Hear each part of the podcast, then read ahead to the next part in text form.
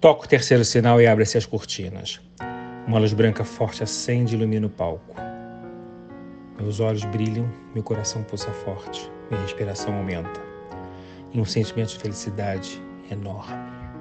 É o teatro entrando na minha vida, a arte alimentando minha alma, é o palco virando a minha casa. Lá vem eles, lá vem elas, sagrados atores, lindos e imponentes, fortes e brejeiros, irradiando a criação. Comédia, drama, música e ação. Eles pegam na minha mão e me levam para o mundo da magia. Me apresentam Shakespeare, Nelson Rodrigues, Albi e tantos outros. Eu aprendi, cresci, melhorei e entendi que o mundo sem a arte ele não pode existir. Fui estudar, pesquisar, produzir, evoluir.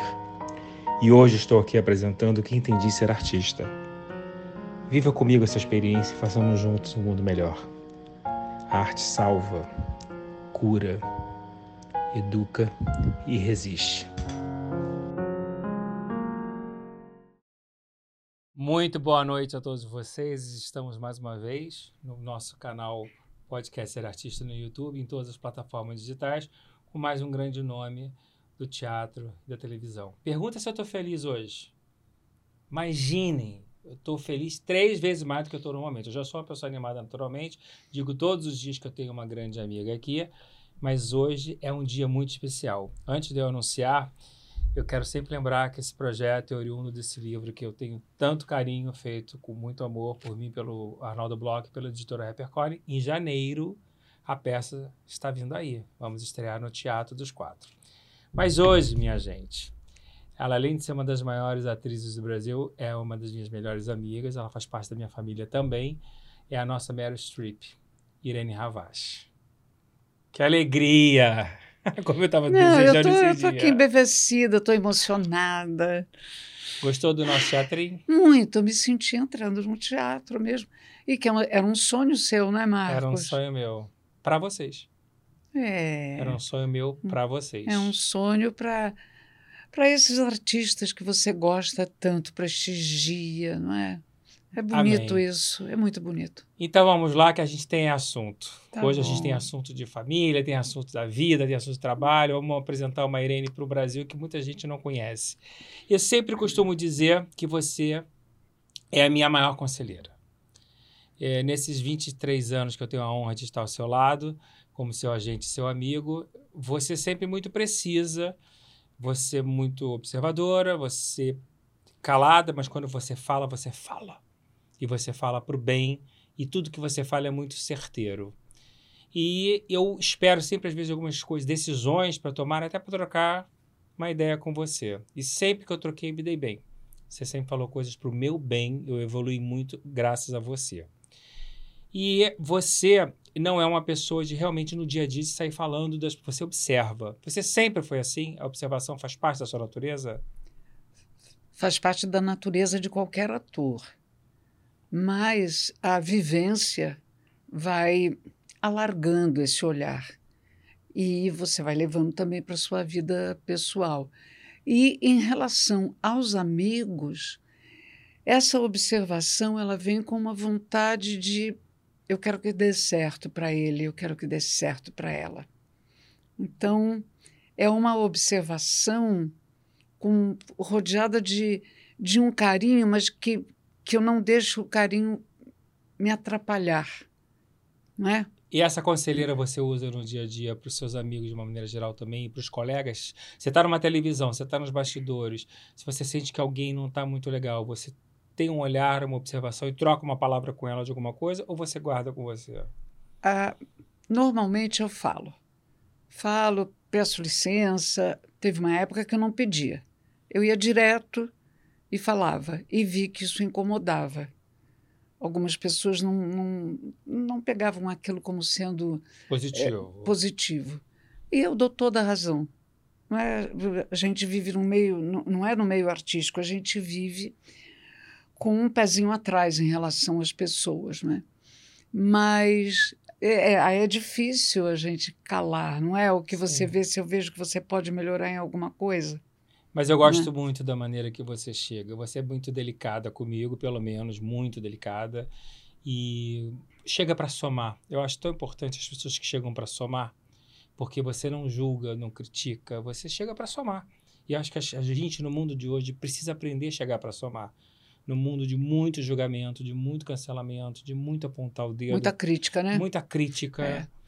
Isso, isso quando você quando você pensa no, por exemplo, relação familiar, é mais complicado. Porque mãe abre a boca, o filho já acha que é para fazer uma crítica e muitas vezes ele está certo. Sim. Só que ele não está entendendo que aquela crítica é construtiva. É construtiva. E, tem, tem, também tem outra coisa, tem que esperar a pessoa falar a frase inteira, né? E filho, marido, mulher, filho, quando digo filho, digo filha também, né? Aí, eu lembro porque eu era assim com a minha mãe, às vezes eu não deixava a minha mãe terminar a frase. Você falou uma coisa que eu adorei, que é a Natália que me ensinou a aprender a ouvir a frase inteira. Pois é. Eu era muito acelerado, antes de conhecer você, inclusive, já era acelerado um pouco. Um dia a Natália botou a mão no meu peito e falou: respira, escuta. é, porque escutar é é, é, o ator que não escuta, ele está perdido, né? muito a esperar o é. outro terminar de falar em função de que não sai da minha mente. Quando você falou isso agora, eu imaginei a Natália botando a mão no meu peito, fazendo respira e escuta. Menino, lá em casa eu preciso levar a Natália lá em casa. Irene, você acredita em amor à primeira vista? Primeira vista, segunda até. Eu acredito. Então eu vou te contar é que eu me apaixonei por você à primeira vista e quero deixar registrado para o público. Eu estava indo para o Festival de Cinema em Miami, um festival que a Marília Pereira ia cantar Carmen Miranda com o show Estrela Tropical. Irene era uma das concorrentes com o filme Amor à Primeira Vista da Sandra Werneck, que ela ganhou o prêmio de melhor... Amor à Primeira Vista, não. Amor, o, amor à Primeira Vista é o seu. Amores Possíveis, Amor à Primeira Vista é o meu. E ela ganhou o prêmio de melhor atriz no festival. E nós estávamos no avião a Irene sentou literalmente atrás de mim com a Marília e ali a gente já começou a conversar. Nós já saltamos no avião os melhores amigos, passamos 10 dias tomando café da manhã, almoçando, caminhando foi uma delícia, Miami. Não foi? E a gente dali nunca mais se largou. E eu fiquei muito honrado quando eu cheguei no Brasil, a Irene me ligou e a gente iniciou essa parceria. E é uma coisa que eu gosto muito isso em você. Você é muito essa, essa, esse lado amoroso com os amigos. Você teve essa relação também na vida com outras pessoas de você começar uma relação de amizade logo assim no primeiro momento? Marcos, olha, com algumas, mas acho que com raras pessoas. A coisa foi se instalando, veio uma convivência. Eu acho que esse Amor à primeira vista foi com você, não foi nem com meu marido. é verdade. Edson, desculpa, é vou falar até de você, mas é. desculpa. com ele não foi a primeira vista. Em Miami, uma coisa, uma cena que não sai da minha cabeça é a gente tomando um café na Lincoln e você me contando que ia fazer intimidade indecente. Uma coincidência muito grande, porque essa peça da Leila Assunção, a primeira a ser oferecida foi para Marília. A Marília não se empolgou em fazer a peça. Eu não me lembro na época o porquê. E você me falou já muito entusiasmada com o espetáculo, você e o Marcos Caruso, que você estava fazendo algumas alterações no texto. E ali você estreia aquele fenômeno, né? E eu começo a descobrir uma Irene boa de texto, uma Irene boa de ideia, uma excelente, uma pessoa que sabe analisar um texto. Não é todo mundo que sabe fazer isso. E eu lembro que você estudou em escola pública e você me falava muito da formação que você teve no português, que foi boa. Você acha que essa sua análise de texto, que é tão precisa, que eu te consulto muito, você é muito boa nisso. Você pega um roteiro, você sabe apresentar os defeitos, você sabe quando ele é bom, mas isso começa na escola? Começa na escola. Eu estudei na escola pública, eu estudei no Instituto, no Colégio José de Alencar que depois virou Instituto Amaro Cavalcante, que é no Largo do Machado. E, e Marcos, outro dia eu, eu pedi para um amigo entrar no Google para ver a foto. Diz assim: olha, eu estudei nessa escola. A escola que eu estudei não tinha um cartaz na porta, não tinha é, nenhuma. É, letreiro, nada? Não, não é letreiro. Não, não tinha grafite. Ah, aquela coisa pichada. É, a pichação. E, eu posso te falar que eu fiquei meio chocada quando vi, porque faz tempo que eu não vou, eu Sim. moro em São Paulo, então faz tempo que eu não, não, passe, não, não passo lá no Largo do Machado. E porque o prédio é de uma dignidade, é tão bonito, nós temos prédios. Incríveis. Aliás, a, a, o Largo do Machado é lindo, né? E então o, o ensino do português era muito. É, é, as pessoas, as nossas professoras, elas corrigiam o nosso português num enunciado de prova de matemática, por exemplo. Nossa. É, é em geografia, em história, o seu português era corrigido. Então, creio que começou ali. Depois, eu tenho um casamento, 51 anos de casada, com um jornalista, um jornalista muito, muito preciso no que ele, nas suas observações. E eu acho que a terceira coisa é eu me colocar no lugar do autor, né?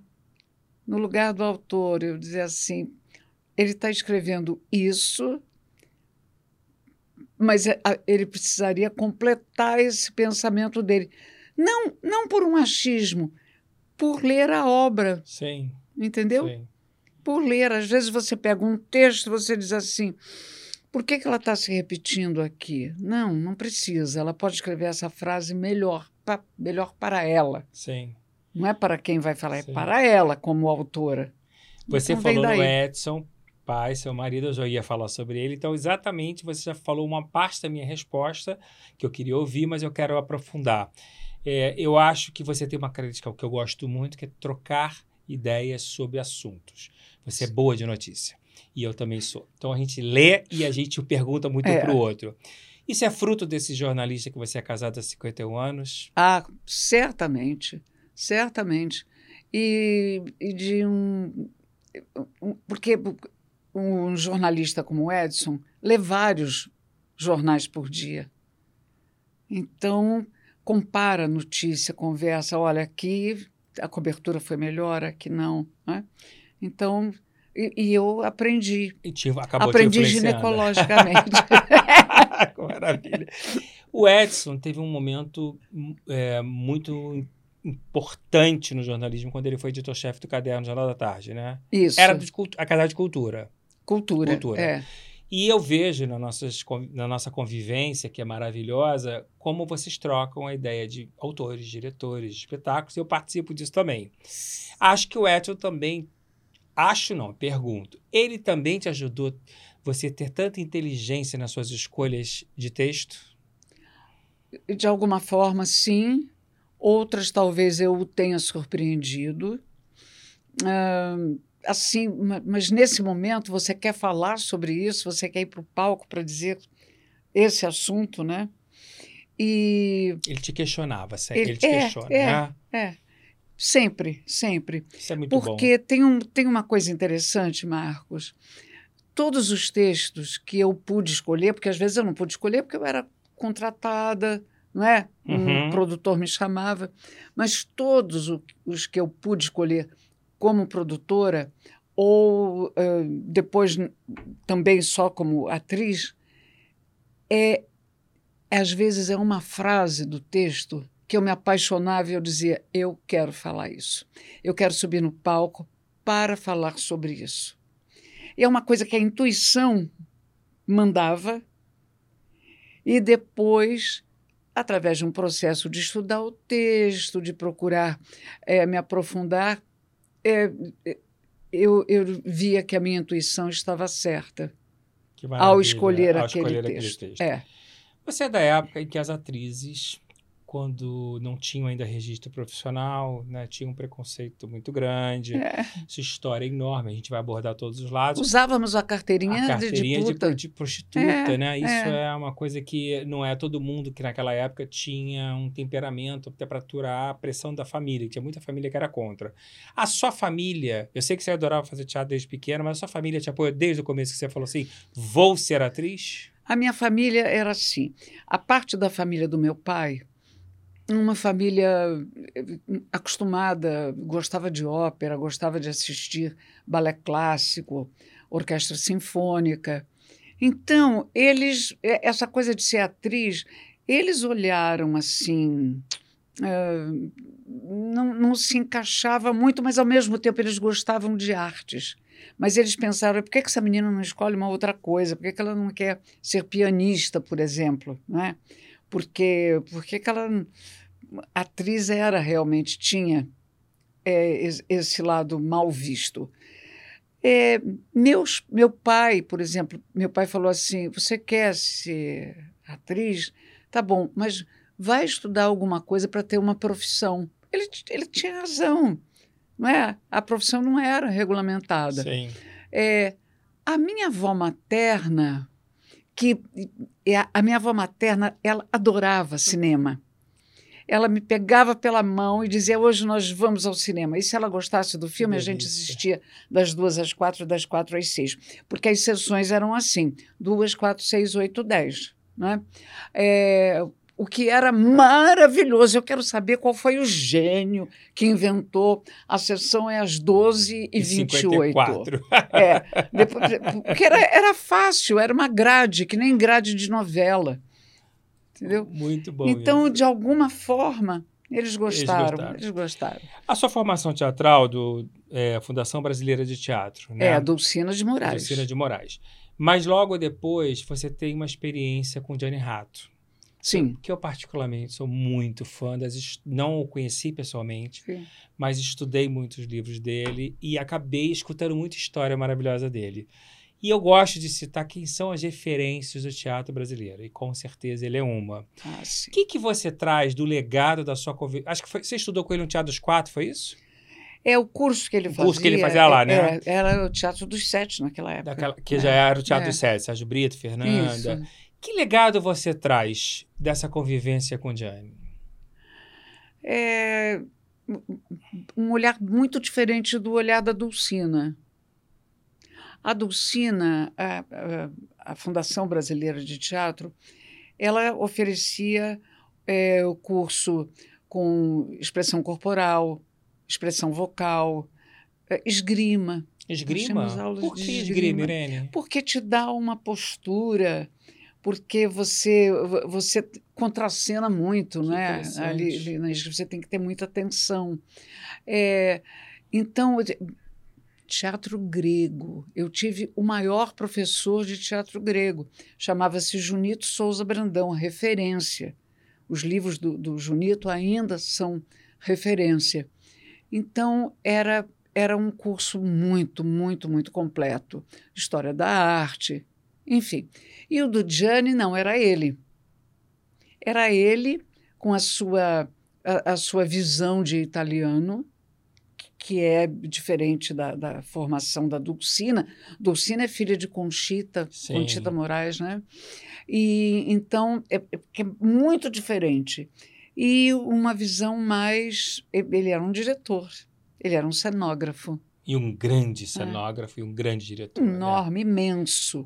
Então, é, é, é, você sai de algo mais tradicional e vai para uma abertura. Que complemento maravilhoso. Maravilhoso. Que coisa incrível. É. Eu, você falando, eu vendo essa junção de conhecimento dessas duas Sim. escolas. Meu Deus e, do céu. E é, realmente uma vai complementando a outra. Uma complementa a é, outra. É, eu gosto muito, eu particularmente, eu gosto muito de partir de, por exemplo, o balé. Eu acho que o balé clássico é base para tudo. Marília falava sempre isso. Tudo. Aí depois você vai fazer a dança que você quiser, né? vai fazer o jazz, vai fazer o balé moderno, fazer o que você quiser. Mas quem tem uma boa base de balé clássico, dança qualquer coisa. Né? Maravilhoso. É. Então, a, a, a, base da Dulcina foi muito importante e a do, do, do Johnny, então. também. Quero tirar uma dúvida. Você tem origem, me corrija se eu estiver errado, você é carioca, obviamente, alemã, italiana, suíça e indígena? Pois é. Indígena. Me explica isso. Então, me explica você. O que que, o que, o que, que esse bisavô suíço estava fazendo aqui no Brasil? É, é um bisavô? Não, é um tataravô. É, e, então, é o que eu aprendi. Você já fez a sua árvore genealógica para pesquisar Não, isso? você sabe que eu tenho uma prima, é, por parte da minha mãe, que é, o sobrenome é Booker, ela me deu, inclusive, um pacotinho para fazer o DNA completo, Seria direitinho. muito interessante. E eu, eu não fiz, é, deve ser muito Fiquei interessante. curioso para ver, porque eu não conheço uma pessoa que tenha essa ascendência toda. Então, Não conheço mesmo. Pois é, o que, o que me foi passado é que ele era, ele era seria o farmacêutico, não é? Ele veio aqui para o Brasil para estudar eh, a, a- a nossa flora e, e aí se apaixona por uma índia. Que linda história, Eu né, acho Eli? lindas, mesmo se ela- Linda, Se ela não for verdadeira, É eu lindo, gosto é dela, lindo, muito lindo. embarquei nela. A Beth Goulart teve aqui ó, e ela fez, eu comentei com ela o espetáculo que eu vi ela fazendo sobre Butô. Né? A Beth é uma profunda conhecedora de Butô, até que um dia ela arriscou fazer um espetáculo sobre Butô, uma coisa muito difícil, É. pouco público nesse sentido, mas era, eu amo esse lado da Beth de experimentar e fazer. E eu descobri que você estudou Butô. E a Beth fez uma definição do Butô de- muito linda, que eu desconhecia, até porque eu nunca parei para estudar o Butô. O Butô que eu conhecia foi sempre através da Beth. A partir da- do momento que a Beth fez a definição, eu fui pesquisar mais porque o Butô, para mim, passou a tomar uma importância muito maior do que eu imaginaria de inter- pelo lado interessante. E eu fiquei curioso de saber a tua experiência com o Butô e como você define o Butô de uma maneira geral. E a curiosidade maior é o que o Butô trouxe para a atriz Irene Ravache? Eu fui fazer esse curso com a Maura Baiocchi, que foi uma aluna do Kazuo Ono, que foi, Que foi o, o grande que mestre. desenvolveu né? o grande mestre do Butô, por absoluta curiosidade. Eu tenho muita curiosidade de fazer coisas pelas quais eu sei que eu não tenho o menor talento. Então, eu havia visto um espetáculo de Butô e eu falei, não sei fazer isso.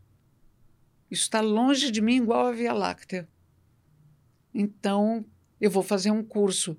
Não para aprender exatamente, bom, então fui fazer o curso e agora vou fazer Butô. Não. Para saber no que aquilo me acrescenta. É uma, bom, várias coisas. Silêncio, o ficar em silêncio, é desenvolver um personagem todo todo para dentro, para dentro mesmo, como se fosse uma, uma bola imaginária que você vai colocando para dentro de você e só interessa a você. Como é que, o- como é que o, o espectador vai ver aquilo? É, é por isso que é muito lento, os movimentos são Uhum. lentos, não é? pausados. Mas isso, isso me ajuda muito a construir os meus personagens, porque há momentos em que, por mais que você tenha um diretor genial ao seu lado e um texto maravilhoso, é é você com ela e ela com você. Perfeito. Então, esse movimento do Butô. E uma coisa no Butô que eu gostava muito é você escrever a sua mitologia. O que seria isso? Ah, eu posso dizer, bom, eu tive um, um bisavô italiano, um outro alemão. Não, começa dos dados reais, mas você vai acrescentando coisas livremente. Interessante. Essa é a sua mitologia. Que interessante. Então o Butô me trouxe isso. E para você fazer Butô, você tem que ter uma força na perna, Tem? nas pernas, sim, porque você faz exercícios assim, com as pernas flexionadas, É, o espetáculo da Beth era muito físico. como os japoneses fazem. Exatamente. Ah, É verdade. Tem que é. ter muito... Eu fiz esse curso junto com a Regina Braga. Ah, que interessante. Nós fazíamos, à época, é, uma relação tão delicada. Você e a Ana Lúcia Torre, eu tenho uma alma muito próxima para mim, né? Eu tenho uma paixão pela Ana Lúcia é, muito grande também, muito generosa, muito amiga. Ah, e eu não é sei o que, vocês têm, que vocês parecem Ótima. muito irmãs. E vocês têm duas coisas, duas características muito parecidas. Quem não conhece vocês, acha que vocês são seríssimas. E as duas são engraçadíssimas. Isso é a primeira característica. A Ana Lúcia tem uma cara, às vezes, que ela não, não é. E, quando, e ela é hilária e você também. Isso é o primeiro ponto. E a Ana Lúcia tem a mesma generosidade, o carinho de chegar e falar uma palavrinha, uma frase que ela é a arte de observar em tudo. É aquela que liga e fala: tô ligando só para saber se está bem, ou tô ligando para te falar isso. Então são duas é, características muito é fortes. Ela, né? Mas ela falou uma coisa aqui que eu acho genial, que ela fala: quem recebe personagem é santo. ah, mas é. E ela, assim, é. Eu ri muito. E ela fala: eu saio do estúdio, a personagem fica. Nossa. Não levo para casa. Você não, já levou alguma vez a personagem para casa? Não levo para casa. O que acontece é o seguinte: durante o, o enquanto você está ensaiando um espetáculo, é, você fica muito voltada para aquilo, mas tem que ficar, você vai decorar não é? Você tem que Sim. começa que você vai decorar Sim. aquele texto. Então, é, e você está tá numa descoberta. Você, você está num, num apaixonamento com aquela personagem, ela com você. Então, talvez é, você fique mais, é, mais egoísta dentro de casa mais voltada para aquilo. Introspectiva, elaborando, né? Você vai elaborando, elaborando. aquilo. Mas, é, não, faz assim, me chama para ir para o cinema que eu vou correndo. eu, Aliás, eu você sabe, sabe uma coisa, vou te contar um negócio aqui. Quando eu conheci o Edson, é, década de 70, né? É, eu, eu quis contar para ele da minha vida. Vou contar a minha vida para ele contar com quem eu namorei, com quem eu não namorei, o que, que eu fiz, o que, que eu deixei de fazer. Isso vocês já eram casados? Não, estávamos ah, começando a namorar. Mesmo. É, aí eu estou lá achando né, que eu estou contando tudo, e ele fez assim. Vai demorar muito, porque eu queria. cara dele. Eu queria te convidar para a gente pegar a sessão das oito. É maravilhoso isso. Maravilhoso. Né?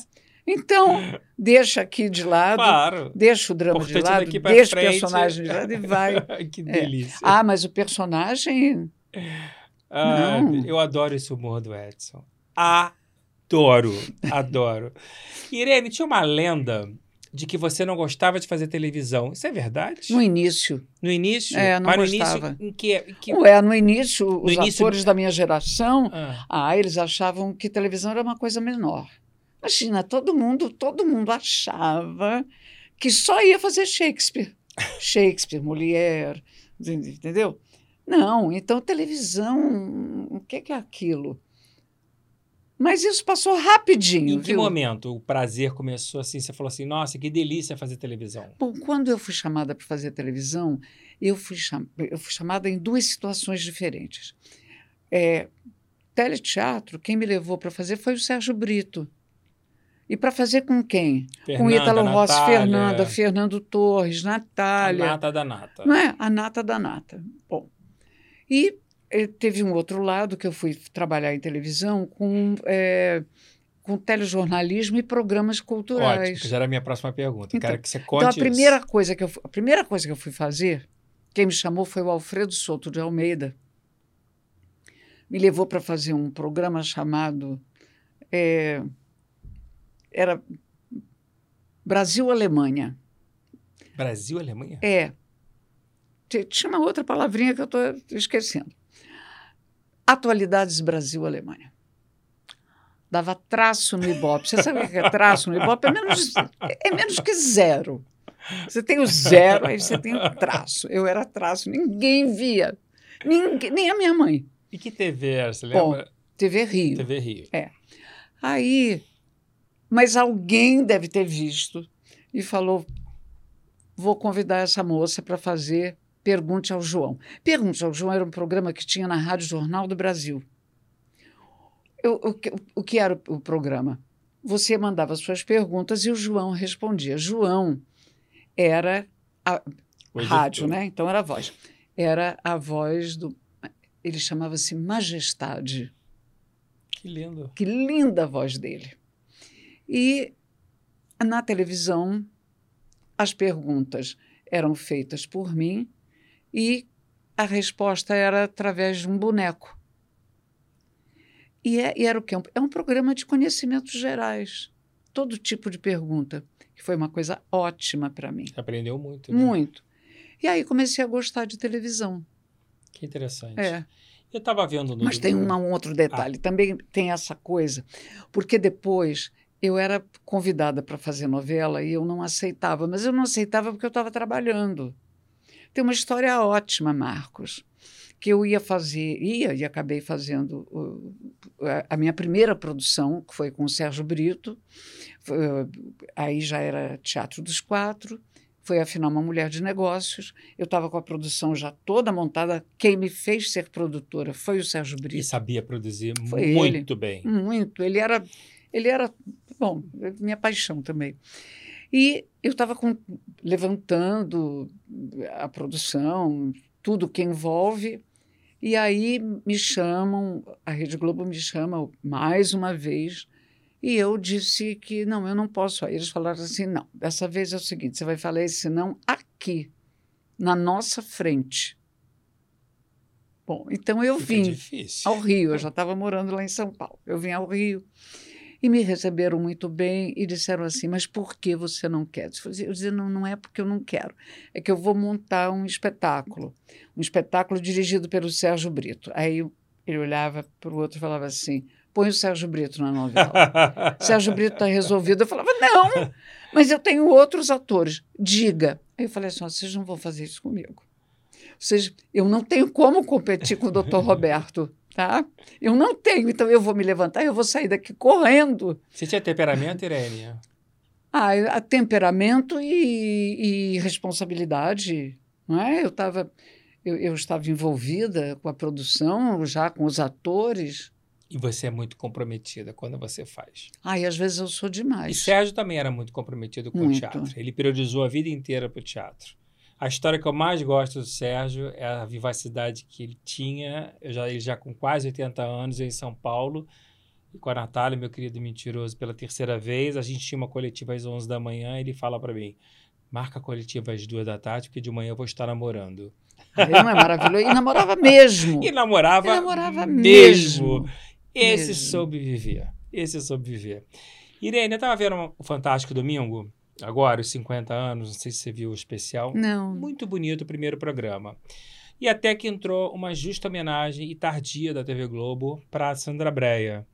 Eu tive a honra de poder trabalhar um pouquinho com a Sandra em 1989. Enquanto eu produzi o Blue Jeans, eu vendi o show dela pelo Brasil, Potranca de Acassus. A Sandra já não era aquela Sandra. Mas a gente pôde viajar em algumas cidades e conversar muito sobre a vida, né? O que ela foi, é, ela até ela fez alguns abortos porque ela trabalhava tanto, ela teve que abrir mão do, da, da mãe biológica em função do trabalho, porque ela foi estrelíssima. Estrelíssima. E eu, uma das coisas que eu fiquei mais impactado na época foi quando ela morreu. Ela até foi no lançamento da Montenegro Raman no Hotel Cesar Park, dia 14 de julho de 1992. Ela foi brindar comigo a minha nova fase, eu tinha 24 anos. Mas a cena do enterro da, da Sandra Breia é o impacto na minha vida. Tinha mais 15 pessoas no velório. Maurício Sherman era um colega que eu lembro que estava presente. A classe não estava presente.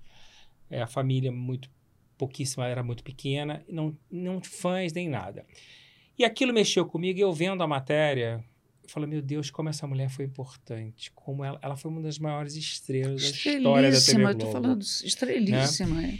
Como é que você vê hoje, no auge da sua maturidade de vida, com a carreira consagrada que você tem em todos os aspectos, esse ostracismo essa, e essa, esse velório sem ninguém, com o sucesso que teve, e não se iludir com o sistema que o sistema é muito perigoso para as pessoas acreditarem que elas são alguma coisa que, ela, que elas não são. E eu, graças a Deus, eu pude ver essa cena que não era bonita, mas muito novo, e isso me impactou de uma maneira negativa e positiva ao mesmo tempo, em não acreditar em nada né, e, e sempre viver com o que a Natália me disse: você não é, você está. Exatamente. Né? Exatamente. E eu queria que você fizesse uma analogia em cima é. dessa história da Sandra, desse final da Sandra, e como é que você reverbera isso na sua vida, no dia a dia, com o teu sucesso, com o teu público e com a tua vida, na maneira de viver? Marcos, é, Hélio Souto foi um galã é, ele fez com a Rosinha a moça que veio de longe. Que foi o grande sucesso grande dela, dela, estouro né, é. dela. E Marcos Caruso foi, acho se não me engano foi Marcos quem me falou, foi ao velório dele e falou Irene não tinha ninguém. É. Acho difícil hoje isso acontecer porque nós temos as redes sociais. Uhum. Muito mais fácil você é. se comunicar com tudo. Sim, sim. É, no caso da Sandra, como a Sandra, as pessoas diziam que ela tinha tido AIDS e tal, isso eu acho que também. Uma época de muito preconceito muito, ainda, né? Mas muito Pode ter criado um grande afastamento. É. Eu nem tinha pensado por esse é, lado. É, mas eu penso, é eu possível, penso sobre sim. isso. É, é, eu, eu sempre digo isso também, a mesma coisa da Natália. Eu sou a Irene Holanda. Sou também a Irene Ravache, né? porque é, é meu nome artístico e é meu nome também. Agora, entre o que eu sou e o que eu estou. Mas isso, sabe, um, um dia eu fui numa festa lá em São Paulo, uma festa que eu fui convidada não a Irene Holanda, a Irene Ravache. Ok, eu acho que isso acontece mesmo isso. Sim, faz não parte. É? Faz parte da nossa profissão. Mas nessa festa, que era uma festa assim, com muita gente da, da sociedade paulistana, eu falei assim: eu, não quero mais ir a essas festas. Eu tenho outros lugares para tratar de negócios porque é, eu, não, eu não sou isto. As pessoas eram gentilíssimas, as pessoas adoráveis, me cobriram de gentilezas, mas eu. Senão, não é a minha. Agora, não é a minha para quê? Não é a minha para eu ter um, fazer um negócio? Não. Esse é mas eu quero tratar de negócios em lugar onde você trata Perfeito. de negócios. Entendo você, Entendeu? a nossa alma é muito é, parecida. Eu me sinto melhor, claro, eu acho que eu funciono melhor. Claro. E a gente gosta de festa de família. Festa de família. É festa de família. É né? isso, claro. É, é isso. É isso, perfeitamente. É? Quero que você me conte como é que foi a sua bem-sucedida passagem como apresentadora de TV Mulher nos anos 80, que é uma coisa que todo mundo é, da, da, minha geração lembra muito, e foi uma coisa muito feliz na sua vida. Mas você teve prazer em ser apresentadora? Muitíssimo. Muitíssimo. Primeiro, porque eu era fã do programa. Depois, porque o convite veio é, através do Newton Travesso. Que eu amo de paixão. Eu amo de paixão. Pode mandar um beijo para ele, que ele é nosso Newton, espectador. Nós amamos você. E eu devo muito a você. Como eu aprendi. Ele é alucinado você. por você. Ah, porque. Todas as postagens que eu faço suas no Instagram, inclusive a última da comemoração do seu aniversário, segunda-feira, eu falei, minha amiga maravilhosa, ele falou assim: eu divido ela com você. Ele foi oh. lá e escreveu. é, Newton e Marilu, pessoas muito queridas. Mas eu aprendi muito com o Newton. Sabe por que eu aprendi com você, Newton? Porque você sabe tudo de televisão. Ele que fez o convite? Ele fez o convite. E como é ele é que me fez dois convites nome? importantíssimos. TV Mulher. E éramos seis. Éramos seis no SBT. Nossa, foi uma coisa. Mas como é que ele olhou para você e percebeu o apresentador? Baseado por... em quê? É, talvez baseado por eu já ter feito telejornal, não é? Ele já assistia ah, esse sim, tá. sim. Não é o tempo de telejornalista. Foi um olhar clínico é. dele. Foi. Um olhar muito clínico.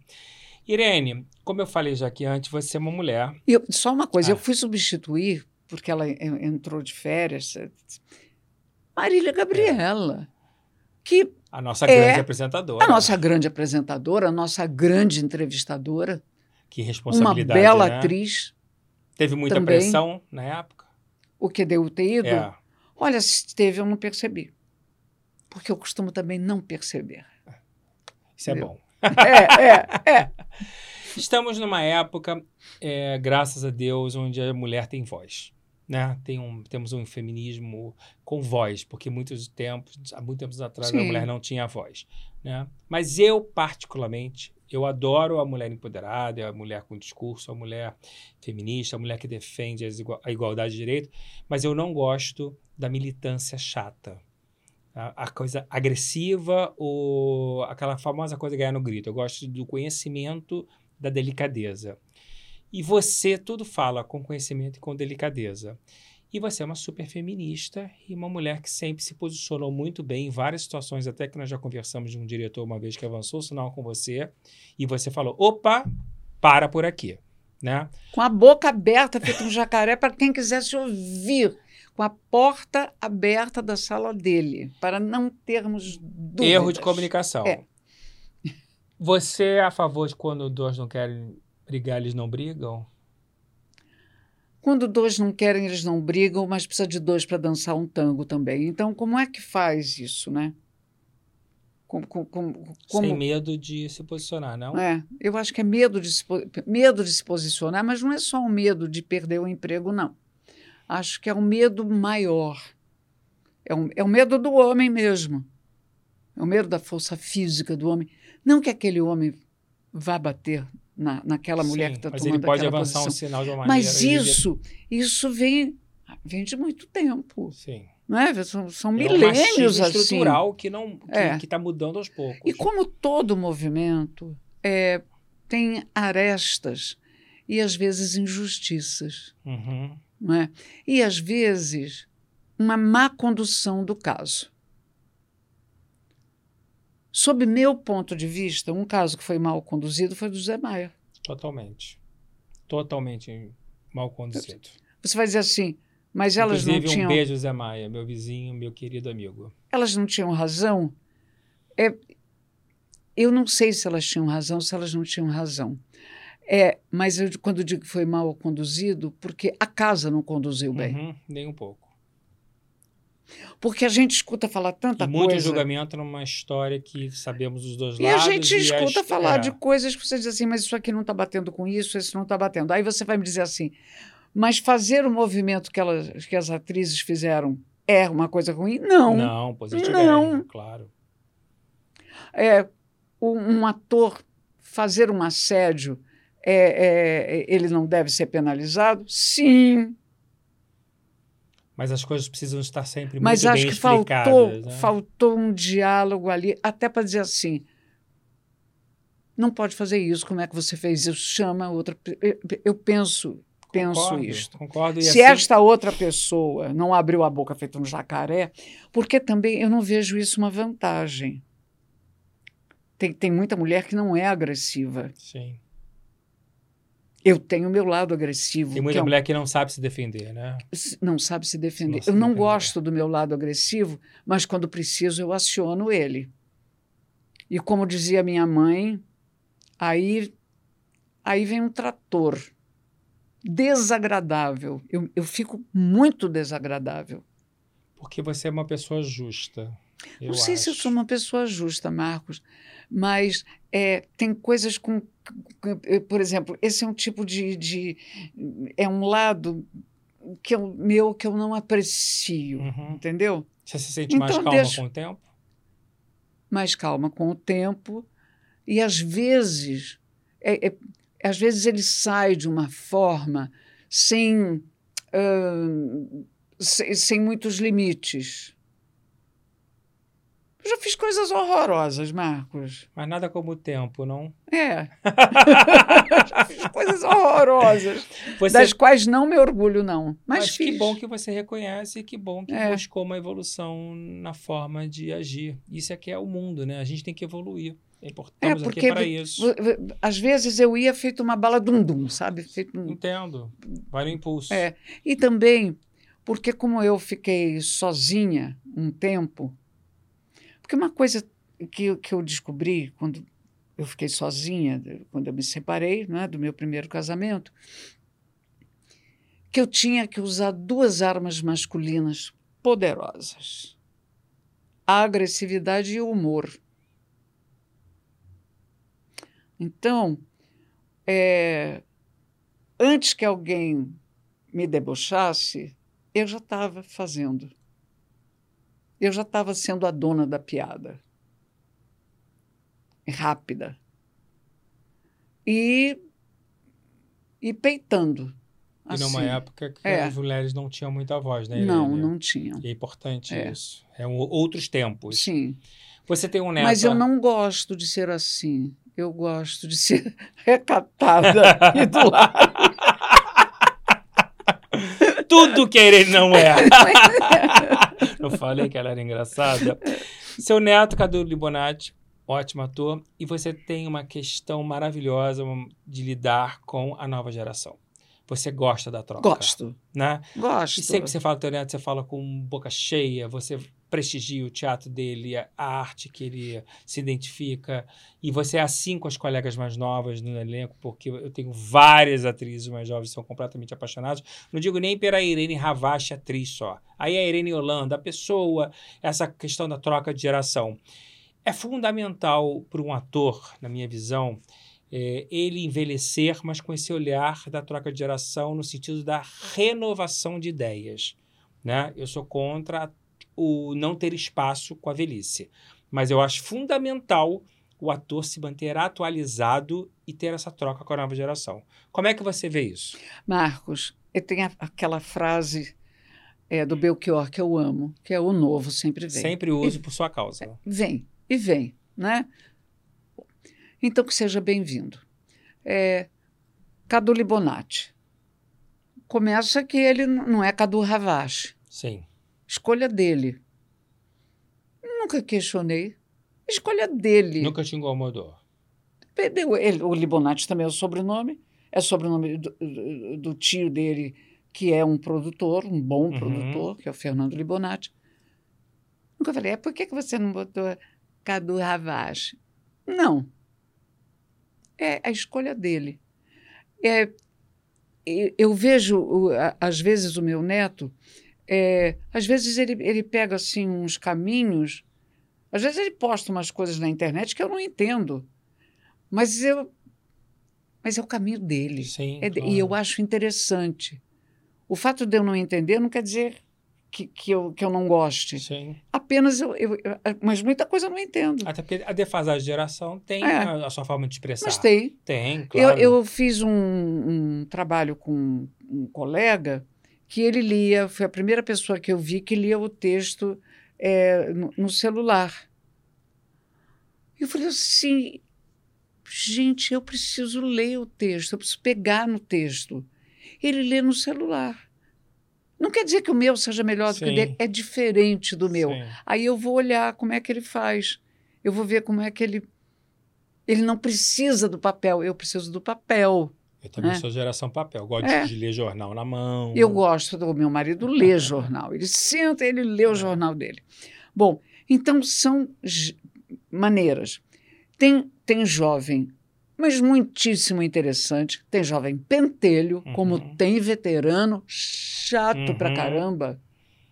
Não dono da verdade, é, mal-humorado. É ser humano, né? Sim. Se não deu para santo, Sim. é porque vai errar, né? Sim. A gente vai dar cabeçada. Mas eu gosto, eu gosto da troca. Acho E tem um momento bom. da vida que eu presenciei e que você passou, que eu adoro falar isso como exemplo, que é a sua relação com o Eduardo Milevitz. Que hoje você sabe que os preparadores de elenco são condição sine qua non numa produção, da mesma maneira que tem os coordenadores de intimidade, para as cenas que tem é, a questão sexual, eu acho fundamental. Né? É um compliance necessário numa produção Ah, que só muito. protege vocês. É. Mas é, o que eu acho lindo na sua relação com o Milevitz, foi na novela que você estava fazendo a preparação, foi que você, primeiro, já sendo quem é, está predisposta a aprender. Né? Na minha visão, você já aprendeu tudo, mas você ficou predisposta a aprender. Eu tenho paixão pelo Milevitz, acabei virando amigo dele, muito em função do carinho e do respeito que ele teve pelo meu livro. Eu não conhecia pessoalmente, ele comprou meu livro, leu e me convidou para dar uma entrevista para ele. E eu fiquei muito fascinado porque pela pessoa que ele é, dele ter achado meu livro importante, acrescentou muito no processo é, de criação do momento. Me senti muito honrado de verdade. E eu lembro de você chegar e falar, Marcos, o, o que eu aprendi com o Milevich, ele me ensinou a interpretar com os olhos. Eu não sei se você se lembra disso É, no telefone.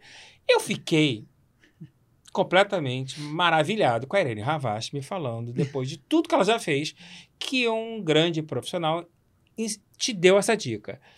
É, como é você, depois de tantos anos de carreira, um profissional chegar Irene e te ensinar a interpretar pelos olhos. Pois é, não é exatamente interpretar pelos olhos. Então me explica. Mas é, deixa eu te falar.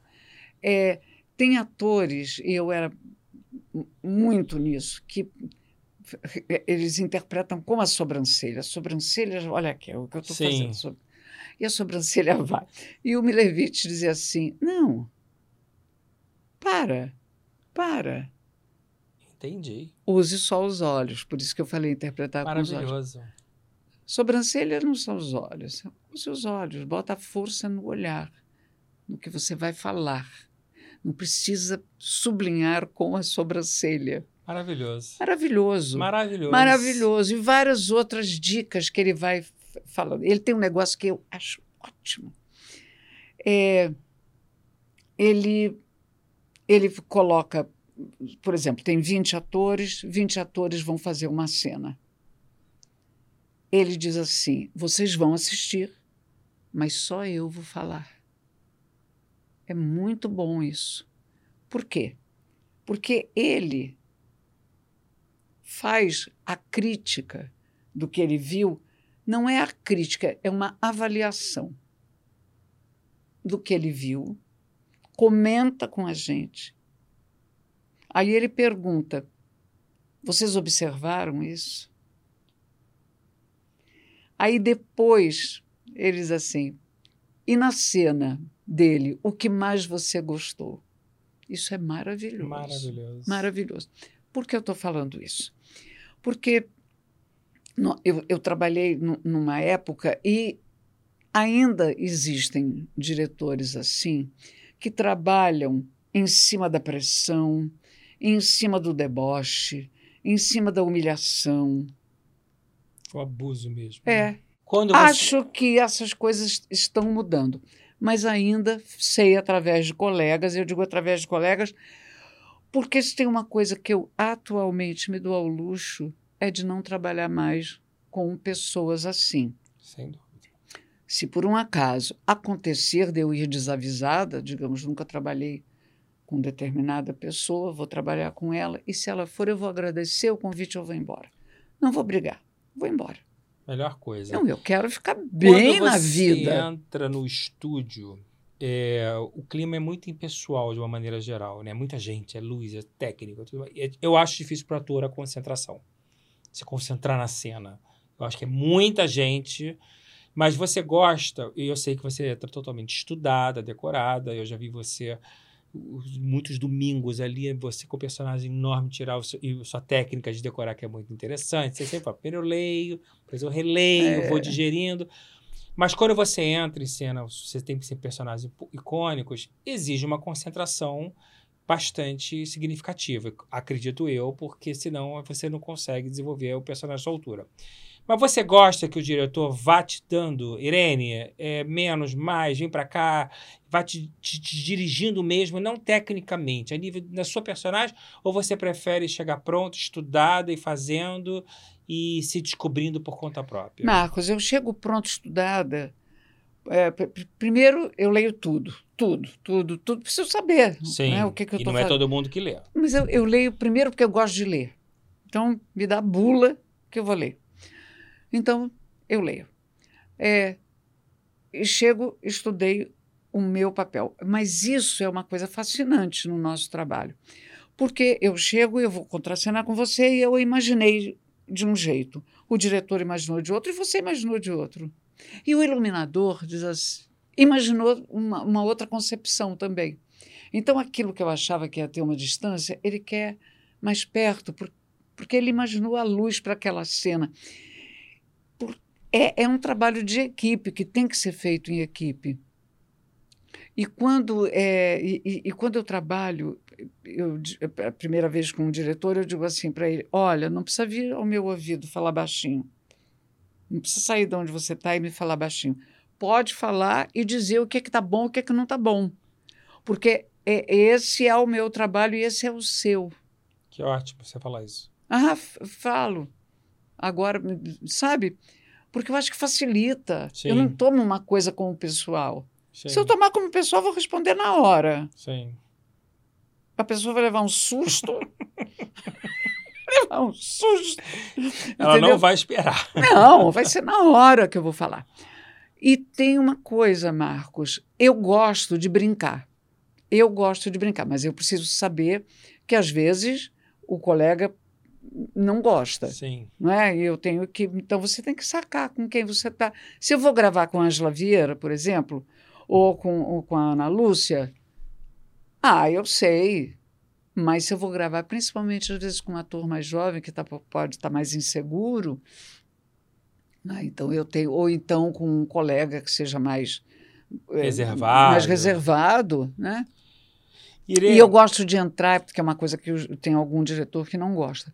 Eu gosto de entrar em cena com, mesmo tudo decorado, com o meu papel, é a minha muleta. Você coloca no cenário, embaixo do sofá? Eu boto debaixo da, da cadeira, de, mas eu gosto. Né? Dá uma segurança, E né? depois é um companheiro, fiquei, passei a manhã inteira Sim. com ele, né? Sim.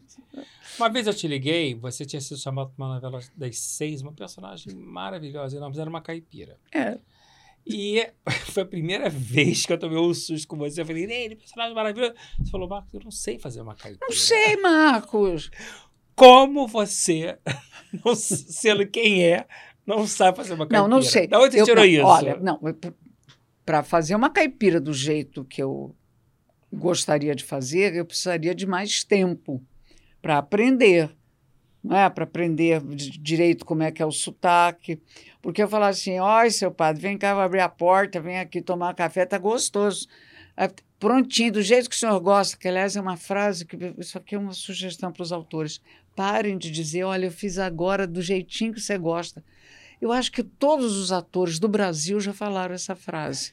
Tá aqui, ó, do jeitinho que você gosta. é verdade. Não faz isso inventa outra, não é possível que, não, que só sabe dizer assim. Né? É, uma, claro. é, uma, é uma frase icônica essa, né? Então eu ia me sentir mal fazer. Por quê? Porque eu estou imitando.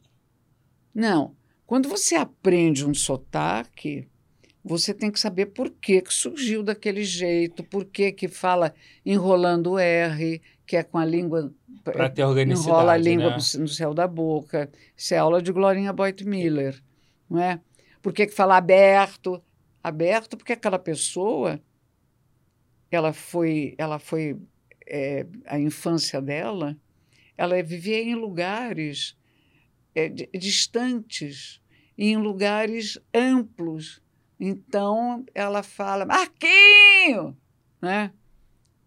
Mas você tem que falar isso com naturalidade. E tem que saber por quê. Senão eu vou imitar, vou falar, oi, seu padre, vem cá, a porta está aqui. Não, isso é falta de respeito. E você acha tudo que você aprendeu a nível de prosódia, sotaque, de, de, de dicção, foi tudo com a grande mestra Glorinha Boitmiller? Glorinha Boitmiller e também com a nossa... Aprendi bastante. Bom, Glorinha Boitmiller, a minha vida profissional se divide antes e depois dela. Isso é... Todos que vêm têm essa consciência é. e falam isso. É lindo isso. Eu, eu, até hoje eu faço meus trabalhos pautados com tudo que eu aprendi com a Glorinha. Mas eu queria que você contasse, que eu acho linda essa história, da sua experiência com a Glorinha no Filhos de Kennedy, da Sensualidade nas Mãos. É, foi quando eu conheci a Glorinha, que o Sérgio Brito, durante o ensaio, ele, ele avisou para o elenco, olha, hoje eu vou trazer ah, foi ele que levou? Foi, é. Ele era aluno dela também, né? Eu vou trazer uma pessoa aqui que eu tenho aprendido muito com ela, que é a Glorinha Miller. Então, essa, entra essa, essa mulher, é, fica sentadinha ali num canto e, e, eu começo a ensaiar a minha, fra, a minha cena e eu fazia uma starlet, e eu descia assim as escadas e o texto eu dizia assim: eu venho aqui todas as noites. Os homens, os homens não querem me ouvir falar. O que os homens querem mesmo é olhar para mim. E eu abria o casaco e fazia assim, abria o casaco. Né? E ela falou assim: se mostra. Ela perguntou se podia falar. Ela falou: Minha filha, se mostra. Eu abri o casaco, né? E ela disse assim: Se mostra. Eu disse assim: que mais eu posso me mostrar? Porque eu estou abrindo o casaco, eu tinha um decote assim. Ela falou: enquanto você não abrir as suas mãos e esticar os seus braços, você não está se mostrando. Eu falei: o quê? Que mulher é essa? E aí começou. E sente, e vai sentindo. Essa frase é uma frase sensual. Você sabe de onde você vai tirá-la, minha filha? Do bico do seu seio. Eu falei, ela é louca. Ah. Como é que eu vou tirar uma frase do bico do meu seio? Ela falou, começa sentindo ele. Você não está sentindo ele. Sente. Sente o bico do seu. Você vai mudando, você vai mudando, porque você vai realmente sentindo. E aí eu vi a grande diferença entre você sentir de verdade. Sente de onde está tá vindo isso. Porque aí o corpo vai mudando. Sim. E isso para qualquer tipo de cena, não é só para uma cena sensual, né? É para qualquer E cena. você depois continuou trabalhando com a Glorinha em outros personagens? Vários, todos, Vários. todos. Até que surgiu uma, uma coisa, mara um momento maravilhoso com ela. Que quando eu fui fazer é, Filhos do Silêncio, que eu fazia uma deficiente auditiva, ela disse assim: cuidado que você vai perder sua voz. Imagina, eu não falava. Não falava. Você não vai perder a voz, coisa nenhuma. Cuidado, toma muito cuidado com a sua voz. Bom, um dia eu acordo sem voz. Em relação ao espetáculo, não tinha problema porque eu não falava. Mas eu liguei para ela. E ela falou assim: Eu falei para você, né? Você ia perder a sua voz. Porque, como retiram de você o seu principal meio de expressão, que é a fala, é onde você está jogando toda a sua atenção. Nossa. Então você vai ter que distensionar. Você está jogando o seu pescoço, porque pescoço, o nosso pescoço tem que ser um corredor, nada pode fazer, nada. Você não pode ter cena de raiva aqui, ter cena de briga aqui. É, pescoço é corredor. E você deve estar tensionando o seu pescoço. Então vai fazer isso, isso, isso, isso. Segunda, segunda coisa louca comigo e com a Glorinha. Aliás, com a Glorinha comigo. Uma vez que eu comecei a ficar rouca. Eu nunca fico rouca, Marcos. Nunca mais fiquei rouca na vida. Eu ligo para ela e ela fala assim: era no tempo de telefone, telefone. Muda o fone de ouvido. Você está falando o quê? No ouvido direito? Passa para o ouvido esquerdo. Eu falei, louca, passei para o ouvido esquerdo. Estou falando. Aí ela diz o seguinte: ah, não é nada. É que você está com seu canal lacrimal entupido. Então, você vai desentupir este canal lacrimal usando o colírio dessa forma, assim, assim, assim, assim, assim. Isso é excesso de rímel. Que loucura. Era. E era. Era, Que loucura. Glorinha. Como ela era uma gênia, né? Meu Deus. Uma gênia. Você, uma vez. Ela é, né? Ela é. Ela é. Você uma vez Fez falou... aniversário agora, dia Agora? 4. Quantos Dia anos 4 você de sabe? agosto. Não sei. Ela também é de agosto? 4 de agosto, Glorinha. Deve ter uns 98 anos. Por aí. né? Por aí. Que maravilha. Você uma vez falou uma coisa que eu achei tão interessante, que é o lado do hemisfério do cérebro, um estuda e o outro decora.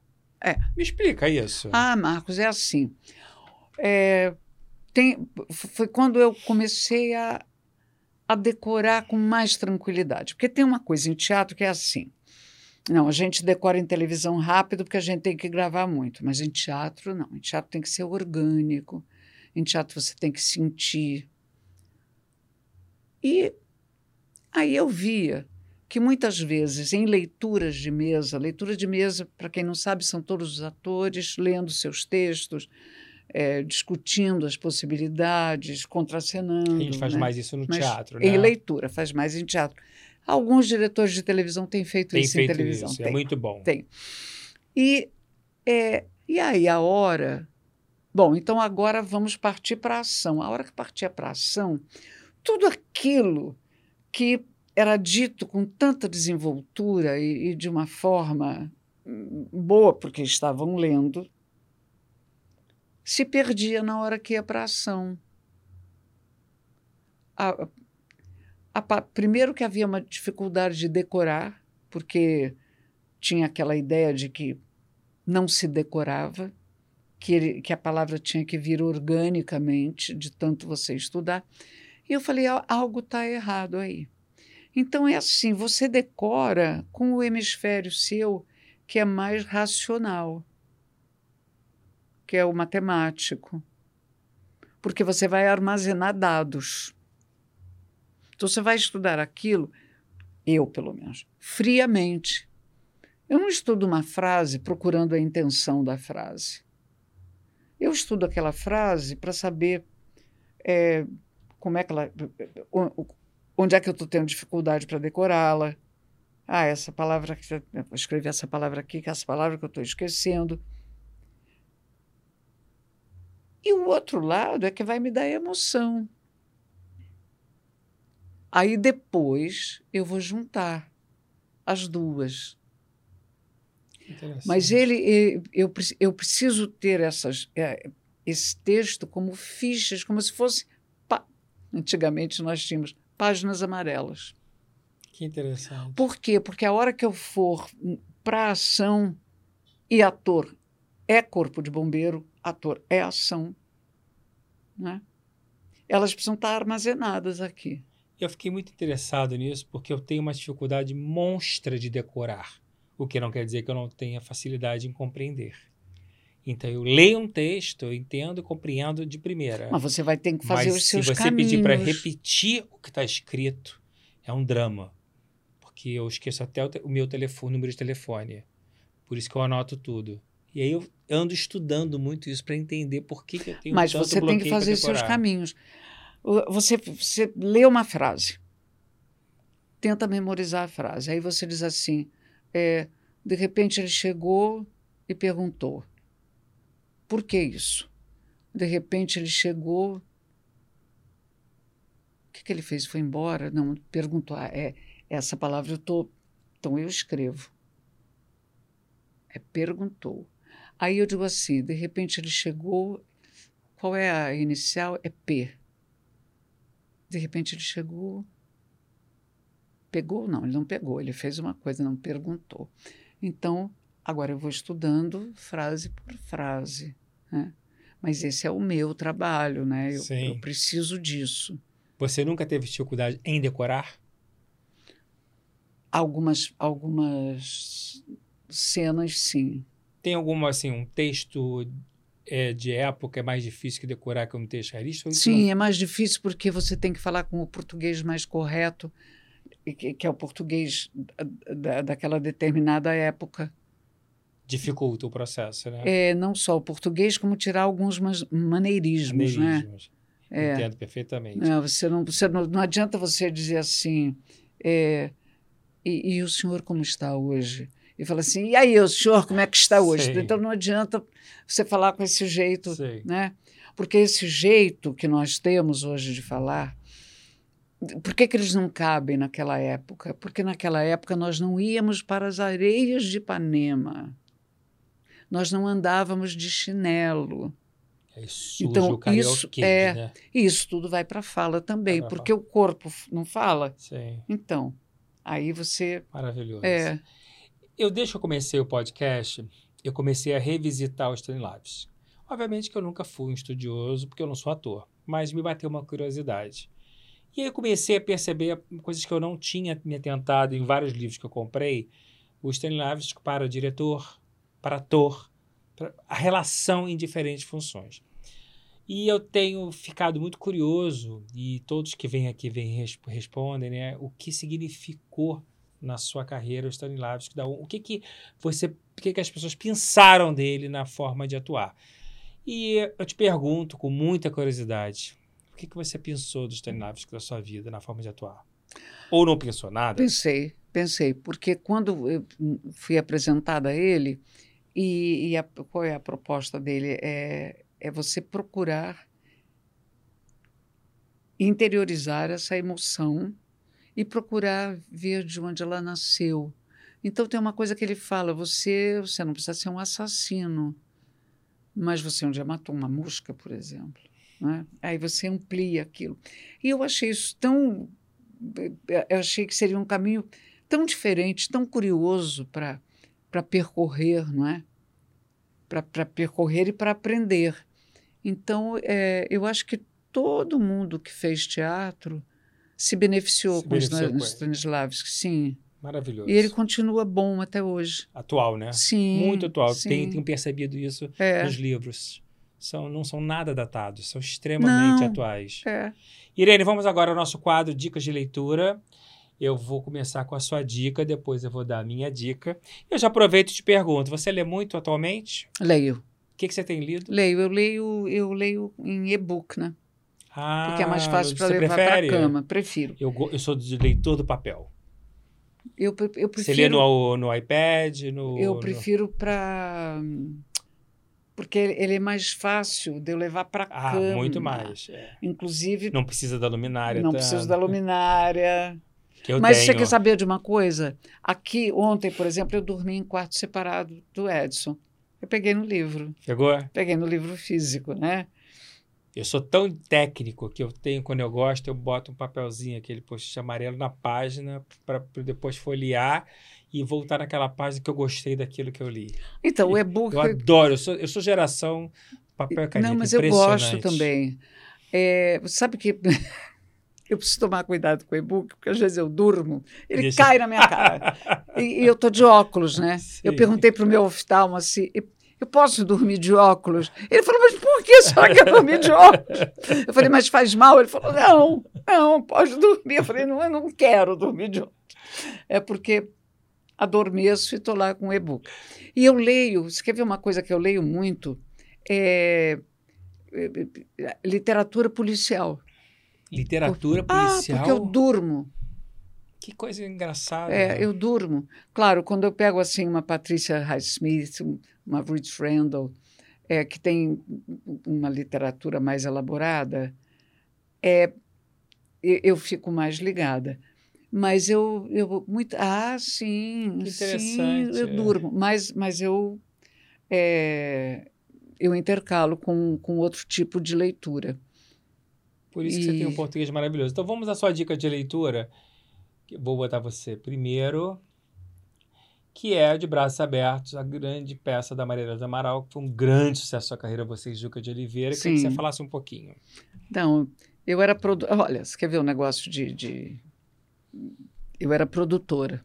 Mas em todos os lugares, todas as cidades que eu ia com o Juca, eles se dirigiam ao Juca como produtor. Então, olha, então vamos fazer causa do como homem, e tal, né? por causa do homem. Aí o Juca dizia assim: tem que falar com ela porque ela é a produtora. Aí olhavam. Ah, é? É. Mas em nenhum momento. Te você sabe, incomodava. não, não, não. Mas Ai, a chefe era você. Mas a chefe era eu. é. Agora eu vou te dar minha dica de leitura, que acho que é um livro que talvez você conheça, não sei, vamos ver. Ah, a biografia do meu amado Cacau e Dino, que é uma fotobiografia muito carinhosa nossa para Irene Ravaz. Essa é a minha dica de leitura. Vamos continuar aqui. Você é uma atriz de grandes sucessos contemporâneos. E eu, outro dia, estava lendo uma coisa que você falou no passado, que você gosta de ler os clássicos, porém você não gosta de fazer os clássicos. Porque eu sempre me questionei assim, poxa, eu adoraria ver a Irene fazendo, que eu te chamo de rainha, e é uma rainha, mas eu adoraria ver você fazendo um Shakespeare, um grande clássico.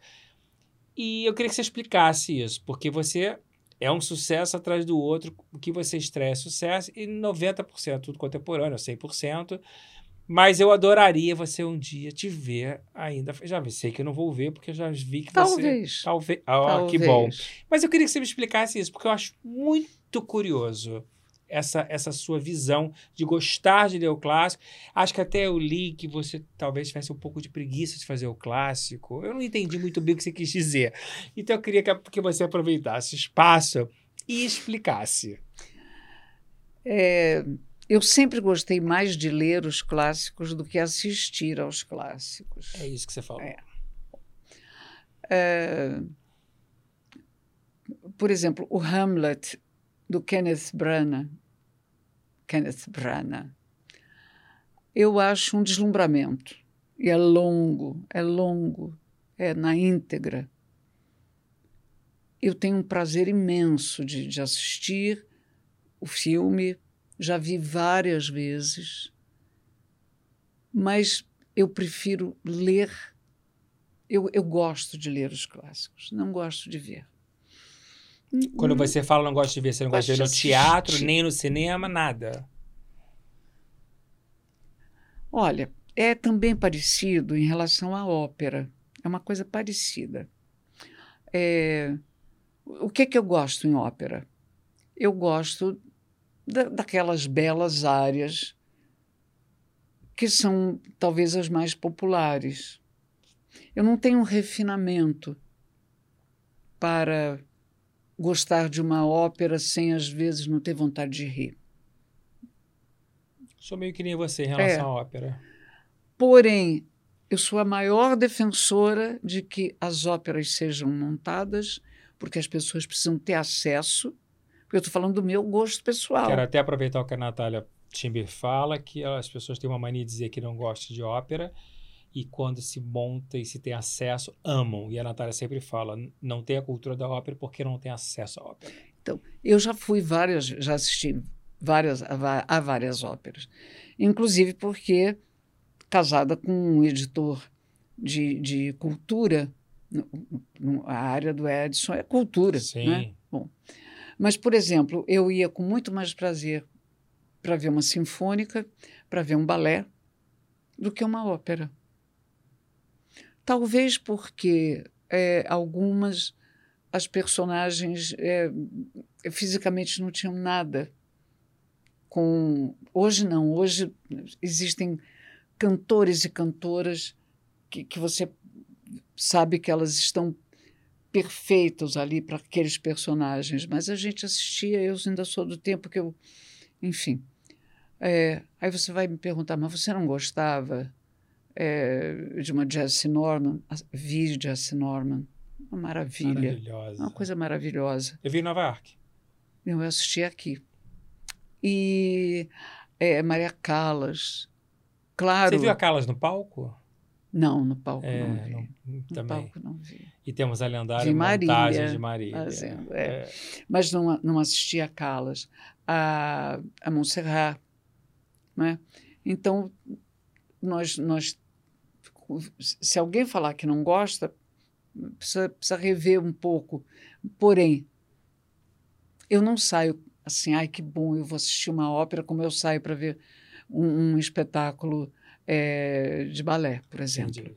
Mas então, tô... é, não, é mais importante eu falar isso, porque a gente não pode confundir o gosto pessoal com o que é importante. Sem dúvida. Esse é apenas o meu gosto pessoal. Sem dúvida. Importantíssimo você é? falar isso. Sem dúvida. Sem dúvida. Mas eu já estou muito então, feliz. Então, os clássicos. Os clássicos, é, eu vi algumas montagens que eu. Que coisa chata, que coisa chata, que vontade de ir embora agora. É, mas eu repito, é meu gosto pessoal. Talvez por ser aquela montagem, Sim. né? Mas você deixou uma chancezinha aí, quem sabe. Então, mas você sabe que aqueles atores que muitas vezes eles eles estavam não estavam bem fazendo os clássicos, eles estavam muito bem fazendo outros papéis. Entendo. É. Agora, você quer ver uma montagem muito bonita que nós tivemos? O Ricardo III, uma tradução do Jô Soares, com o Marco Rica, Glória Menezes. Meu prêmio, Era muito Maravilhoso. bom. Muito bom. E eu fiz o Rei Lear com Paulo Otran, com direção Eu vi o Rei Lear com bonito. Paulo, vi Rei Lear com o Juca. E fiz a Tempestade também com Paulo Otran. Foi uma, uma, bela montagem do Paulo Moraes da Companhia do Armazém. Eu gosto muito. Então, mas é porque eu não sei fazer. Eu não sei realmente fazer. Ué. Isso é impossível, mas vamos apurar essa página porque é. eu acho impossível. Quero falar de parceria. Você é uma pessoa que tem grandes parceiros. Tem. Lucas de Oliveira, Fulvio Stefanini, Maria Della de Amaral, Marcos Caruso, Regina Braga, Andréa Bassiti. E eu acho que você sempre soube escolher muito bem os seus parceiros no teatro. Fazer teatro não é uma coisa fácil, porque é a pessoa vira mais que sua família, é um convívio diário, tem um desgaste. Essas escolhas, todos esses grandes parceiros, que foram sempre histórias bem-sucedidas na sua vida. Você não é uma atriz de dois, três sucessos, você é uma atriz de uma carreira de sucesso com grandes parceiros. Quase que raro isso, uma atriz emplacar um sucesso atrás do outro como você. Mas essas escolhas sempre foram organicamente acontecendo na sua vida? Ou você pensava, vou fazer uma peça, mas eu quero trabalhar com Caruso, achei esse texto da maneira. Você, ou isso naturalmente entra na sua vida? É, os textos chegavam. E aí eu pensava, quem? Né? Tem também o Dan Stuber. Dan Stuber. É, e o Elias Andreato, né? Que é um super Elias Andreato. Super, Sim. super, super. É, então, tem certa... Posse, José Posse Sim. Neto. Tem certas coisas, é, certos textos que eu, eu dizia assim, mas como o Fúvio faria bem isso? Gente, isso aqui é para o Marcos Caruso. Você é ótima de escalação, inclusive. Entendeu? Você escala então, muito bem. Você visualiza muito bem o ator para a é. do personagem. Isso é porque você já produziu muito e você foi se acostumando a montar o jogo? É, talvez por ter, ter visto também esses atores em cena, atrizes, né? E, e, e, e sacar, assim, eu gostaria de, de contracenar Como com é? essa pessoa. Irene, nós jantamos recentemente com a Ana Rangel e com o Miguel, os donos da Plano 6 em Portugal. A gente tem um carinho enorme, não só pelo país, como também por eles. Nossa. Você já fez vários sucessos lá e voltará em breve, se Deus quiser. Mas eu queria que você, como a gente tem muito português que assiste a gente, né, e eu tenho muitos amigos em Portugal, eu queria que você falasse um pouquinho o prazer de fazer teatro em Portugal com aquela plateia tão receptiva. É uma plateia fidalga. Fidalga. É? É, existe uma elegância, é um, é, é um carinho, é um carinho tão particular deles, a forma como se referem. É, pessoas dizer assim, mas aqui no Brasil não é assim? Sim, é. E, e, e em cada estado brasileiro, cada um tem uma, uma diferença. as plateias vão mudando. Sim. E lá em Portugal existe é, uma elegância do público, na alma, né? na, alma, na alma, na alma. E falando em alma, eu quero falar então de Alma Despejada. Sou completamente apaixonado por esse texto da André Bacites. É lindo. É lindo demais. É lindo. Você acabou de fazer uma temporada esplendorosa no Renaissance. Se Deus quiser, você vai vir ano que vem para o Rio. E se Deus quiser, você vai fazer Portugal. E eu queria que você falasse a experiência de fazer esse monólogo nesse momento tão duro que a gente sabe como é que foi voltar ao teatro e reencontrar o público. Você me disse que o espetáculo virou quase um stand-up, que as pessoas participam o tempo inteiro. Acredito que o sabor dessa temporada tenha sido diferente, ou não? Muito, muito diferente.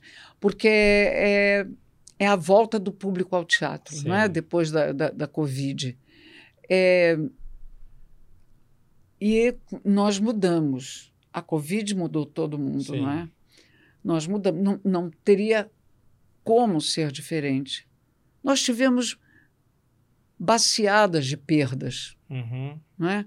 Nós perdemos parentes, pessoas muito próximas, amigos, conhecidos e pessoas que nós admirávamos e pessoas que nós não conhecíamos. E tudo num Era espaço curto de tempo. Um, um curto, e a nossa alma ficava em sobressalto. Principalmente vendo o sofrimento dos outros. E nós não podíamos fazer absolutamente nada. E o governo vigente também demonstrava que estava ligando pouco. Uhum. Né? Essa era uma demonstração clara. Sim. É, quando eu, eu ouvia um. Eu vou falar isso porque isso é, é, é conhecido, não é? Aquele deboche. Isso é mimimi? Não, eu não, acho que você também, qualquer um. A gente se colocava no lugar daquelas pessoas uhum. que estavam perdendo pessoas as famílias dilaceradas e ouvir aquilo do nosso presidente era é? avassalador. Isso era uma coisa é desprezível. Né? Então, eu acho que nós vivemos um luto, um, um luto cotidiano e que a gente não sabia quando ele ia acabar. E isso mudou a gente. Me fez, por exemplo, ao retomar o texto da Andréia Bassiti, fazê-lo muito mais denso do que eu fazia antes. Daquela temporada que eu vi no Teatro sim, Porto Seguro. Sim. E não é uma coisa que foi pensada, veio. Ela, e eu acredito que isso também aconteceu com, com E por que, que você colegas. acha que o público passou a participar mais? Você falou que o público passou porque a eles, falar. tam, porque eles também passaram por esse enorme luto. Que interessante. Então, eles querem, ao contrário, Marcos, do que a gente acha ou achava que o público só queria coisa para se divertir. Não. Eles querem algo para refletir. Refletir. É. Perfeito. Bom, você é uma das homenageadas do meu texto Ser Artista, é, que estreia em janeiro, com a Leona Cavalho fazendo, fazendo 11 atrizes, você é uma delas. Vai fazer muito bem, ela vai fazer muito bem. Anderson Miller vai ser o Marcos Montenegro, ia ser o Charles Miller, mas em função da agenda ficou impossível, direção de Beth Goulart. Você teve acesso ao texto, você teve na minha casa, e eu queria, você está no estúdio aqui, ser artista, nesse momento da minha carreira que eu estou registrando todos vocês com muito carinho, mas eu queria que você falasse um pouquinho assim, de, não só pela homenagem que você vai receber da minha parte, mas por você ter tido acesso ao texto e ter acompanhado tão de perto a evolução do livro, o audiobook, o podcast, agora a peça, você vai estrelar minha série futuramente. E esse movimento ser artista que eu acho que a gente conseguiu alavancar da, da recuperação da autoestima da profissão, da valorização do artista no seu devido lugar, que é a minha verdadeira luta, né? Vocês sempre foram amados por esse país, respeitados. A vida inteira viajei esse Brasil com vocês todas, sempre lotando os teatros, sempre foram as referências de vida do público e minha. E eu queria entender como é que você visualiza esse momento que nós vamos entrar em 2024, estreando a peça Ser Artista. Marcos, nós perdemos agora uma grande atriz, que era a Ciba Labanian. E ela, ela ilustra tudo isso que você vem procurando ressaltar e, e dignificar com os atores. O Brasil inteiro aplaudiu os personagens de Araci Balabanian. Olha a reverência Absoluta. à história que essa atriz criou. E é isso que você vive dizendo. Quando, e, é, e, é, e é por isso que você fez o seu livro. Porque, pelo respeito que você tem por essas pessoas que fizeram o teatro brasileiro. E, no caso, você focou nas damas. Uhum. Mas o seu respeito pelos atores é, é inteiro. É, é, é o mesmo. Então, quando você começou a chamar atenção para o grande público a respeito dos atores mais velhos, o, o público entendeu. O público entendeu, te respeitou por isso, entre outras coisas. Porque o, o que aconteceu com o público? O público também foi envelhecendo. Uhum. Outro dia, Marcos, eu ouvi uma pessoa dizer assim: Ah, eu gostava tanto quando vocês faziam novelas. Não que eles não sejam bons. Eu falei assim: é porque você ainda não os conhece. Eles ainda não tiveram tempo de fazer a história como nós tivemos. Então, esse público que acompanhou a nossa história, quando você eleva os atores veteranos, esse público se sente elevado também.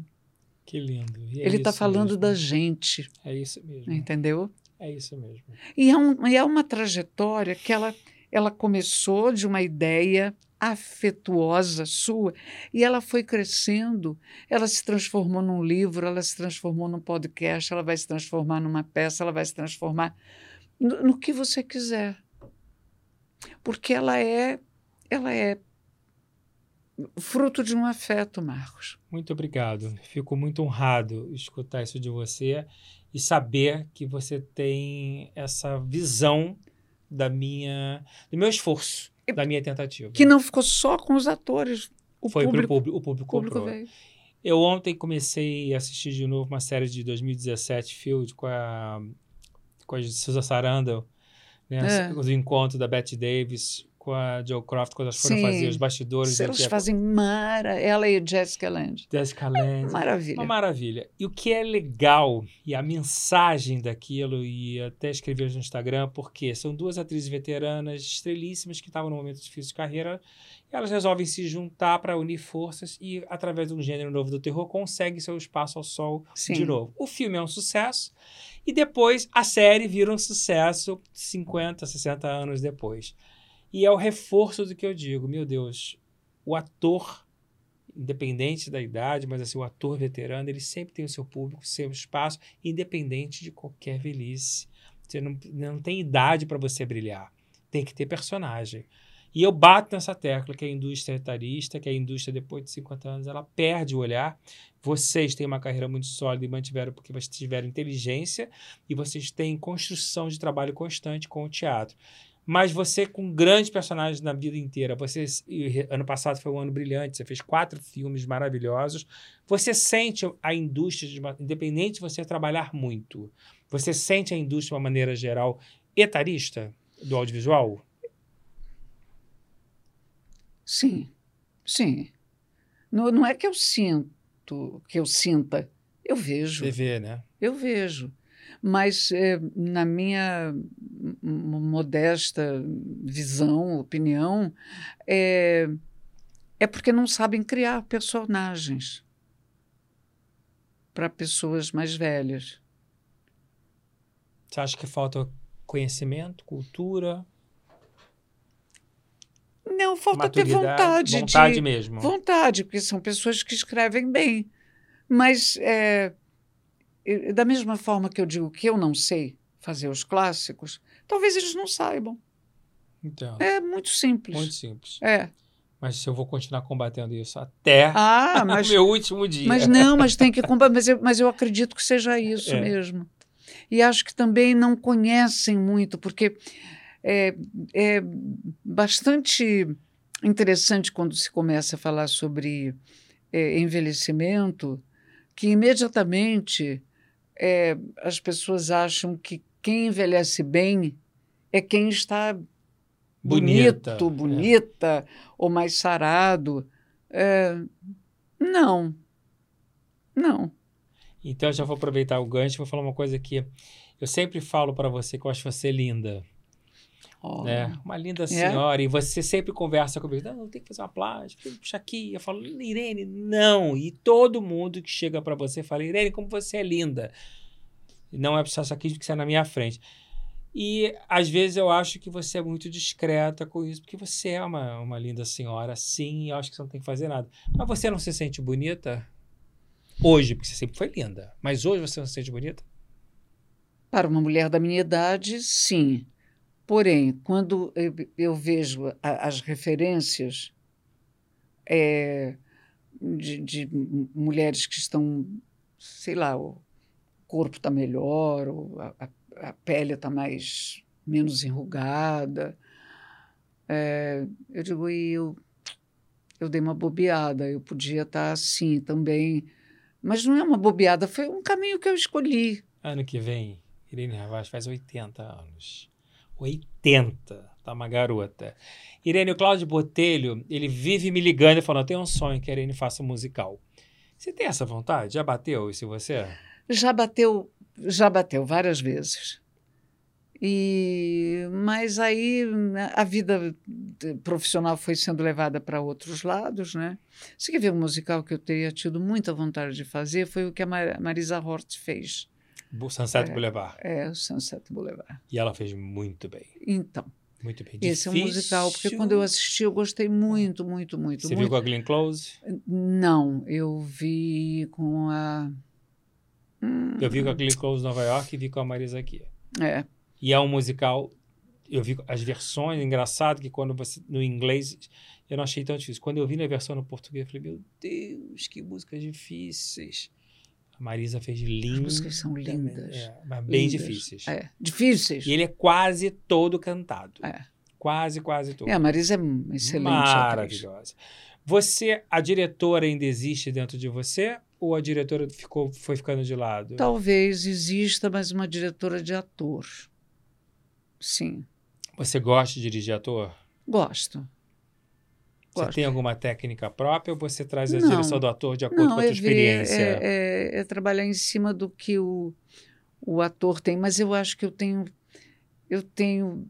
Hum, vou falar o que? Pudor. É, eu, eu não tenho. Em relação a um diretor comigo, eu não tenho problema quando ele me diz coisas.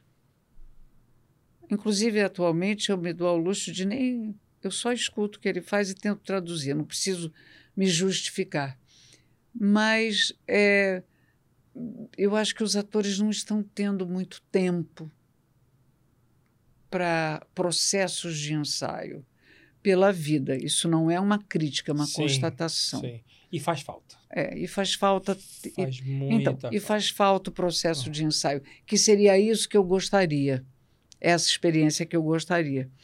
Mas, a, a, olha, eu tiro o chapéu para os meus colegas, porque não é fácil, a velocidade Marcos. da televisão não, não, não é, é fácil. Você não, você ter tantos afazeres é difícil. Tem o trânsito Sim. no meio do caminho atrapalhando, tem Ai, e o estresse do dia a dia é muito grande. Muito.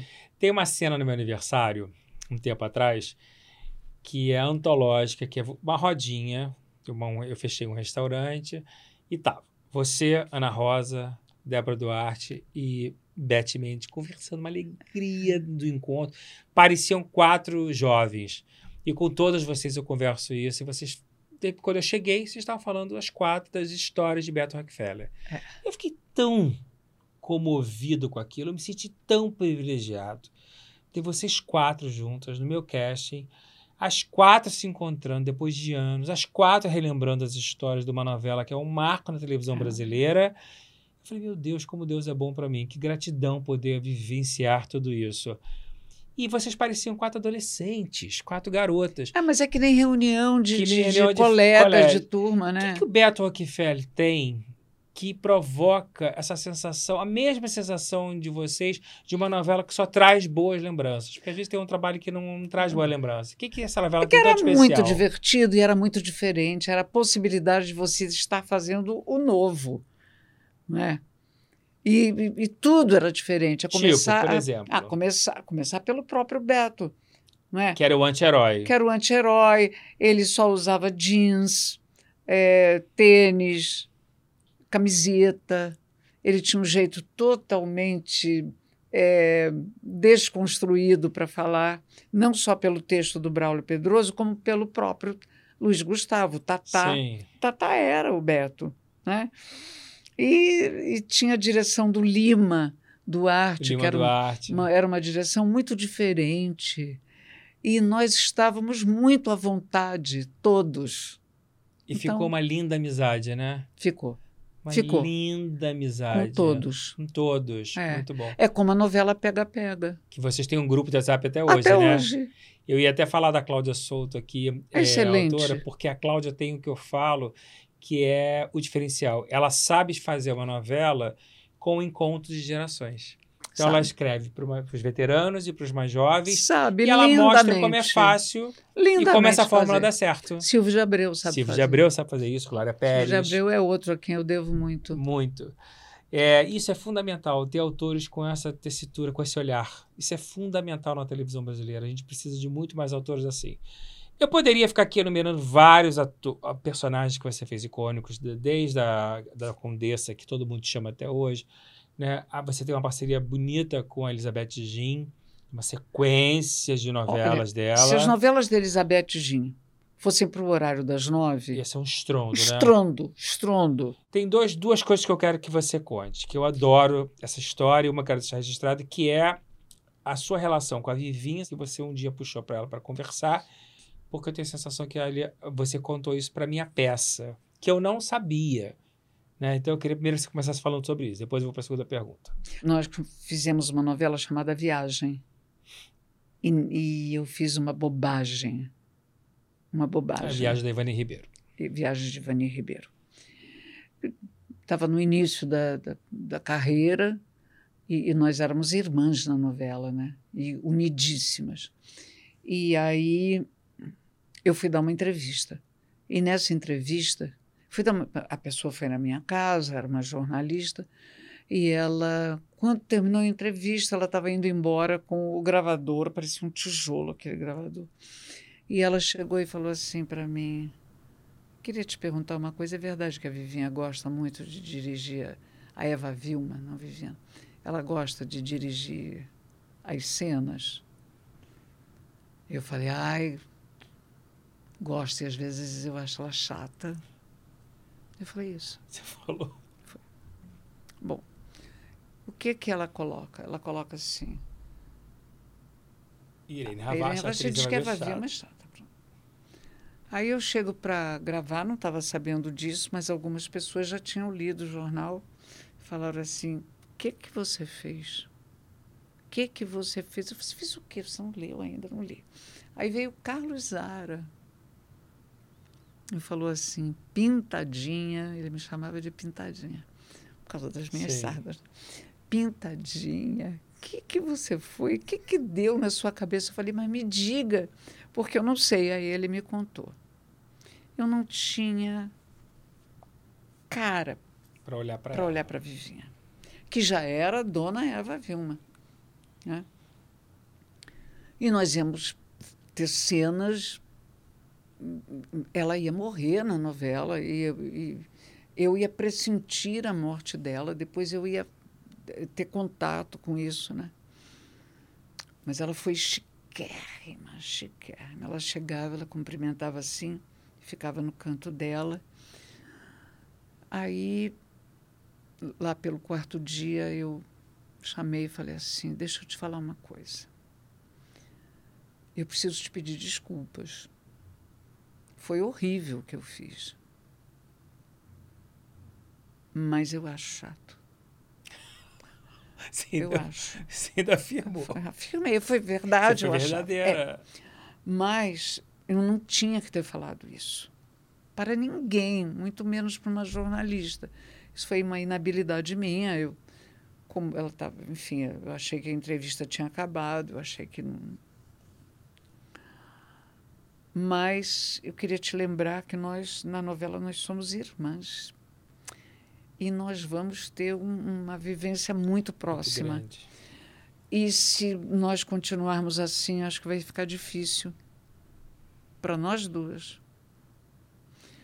Ela falou: Eu sei, eu sei.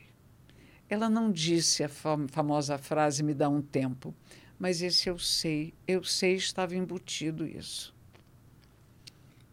E aí a novela continuou e no meio, uns dias depois, aconteceu uma coisa e ela ela precisava falar com alguém. Ela me puxa e disse: eu preciso, eu preciso que você me ajude numa coisa. A pessoa que ela pediu ajuda fui Foi eu. você. Eu queria que você fosse saber como é que estava. Eu falei, não me conte. Você só me diz o que você quer. Não me conte. Não quero saber nada. Você só me diz o que você quer que eu vou fazer. E aí ficamos amigas. E a vida inteira se chama de irmã. irmã. Que maravilha. Você vê como, como tudo na vida tem um link. Ontem, uma das cenas que eu vi na série. Olha, eu falo dela, e fico emocionada. Ah, e é para ficar eu mesmo. e ela era dela. muita saudade. Ela era maravilhosa. Saudade. E vinha, nossa, que amiga. E a cena, o produtor do filme, a, a produtora Warner falava: a, a Joe Croft precisa entrar em conflito com a Bette Davis na vida real para ter mídia. E eles é. criam é. uma entrevista que a outra fala demais da outra e sai em tudo quanto é lugar. É isso, a nossa vida é isso. Agora é muito bom saber que errou, pedir desculpa e seguir a vida, né? Precisa pedir desculpa. Nessas horas que surgem as grandes amizades. Ah. É maravilhoso isso. Precisa. Irene, quando eu vejo a tua lista de prêmios, é muito impressionante, porque às vezes você ganhou o mesmo prêmio não sei quantas vezes. Do, desde o Molière, do Shell, tudo que eu for ficar falando aqui. Mas você chegou ao Emmy. com a Eterna Magia. E não é qualquer atriz que chega no Emmy. O que eu me lembro é você, Fernanda Montenegro e uma outra. Lília Cabral. Lília Cabral, né? E é muito difícil chegar no Emmy.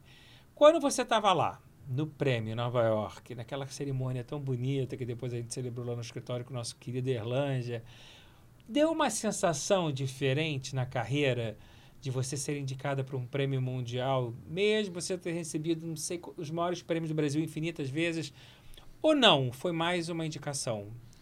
Não, com certeza foi uma indicação muito especial, muito diferente, não é? Bate uma sensação, eu consegui, cheguei lá ou não? Não, não, tipo, isso não. não. Não. Não, mas bate um nervoso, né? Bate um nervoso, é um nervoso parecido quando quando tem o prêmio aqui, sim, mas que é uma sensação diferente é primeiro que você tem que tem que agradecer em inglês, você tem que dar entrevista em inglês, né? Já é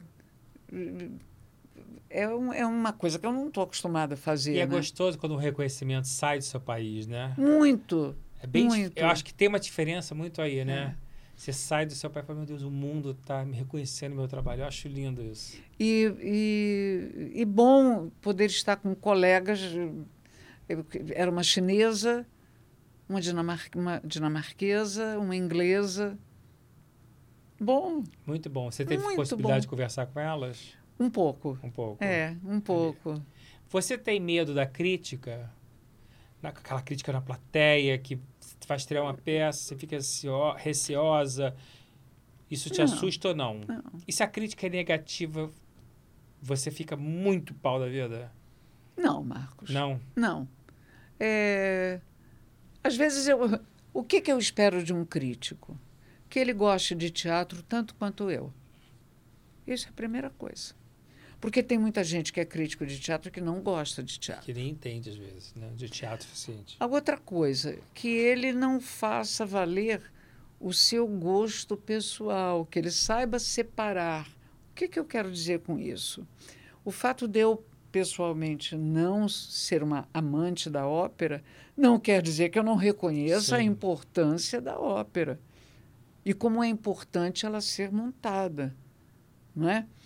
Então, muitas vezes, um crítico, por exemplo, ele. Ah, não gosto de preto, esse ator entrou de preto. Não é tão raso assim. Uhum. Mas, às vezes, ele assiste a um espetáculo que tem um viés político que não é o dele. Ele já torce o nariz. E aí não consegue apreciar tudo que tem que ser apreciado. Uma vez eu li uma crítica a respeito é, de um trabalho da Fernanda Montenegro.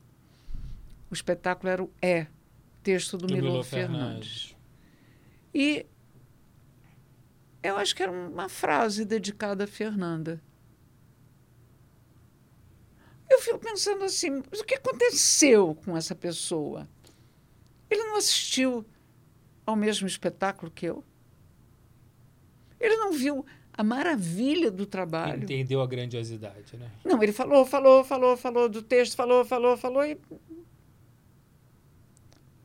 É um desrespeito. Entendeu? Inclusive. Então, essa, esse mostrar essa erudição que ele tem a respeito do texto, não sobrou um espaço maior, ele não percebeu. E é tão interessante. Você quer ver um negócio interessantíssimo, Marcos? Eu me sinto muito à vontade para falar isso. Nós fizemos intimidade indecente. Nós sequer fomos indicados a prêmio. Não? Não. Nem Caruso nem, nem eu. me tocado nisso. Nem Caruso nem eu. Todo mundo acha que nós ganhamos prêmios. Inclusive eu. Ah, todos. Por quê?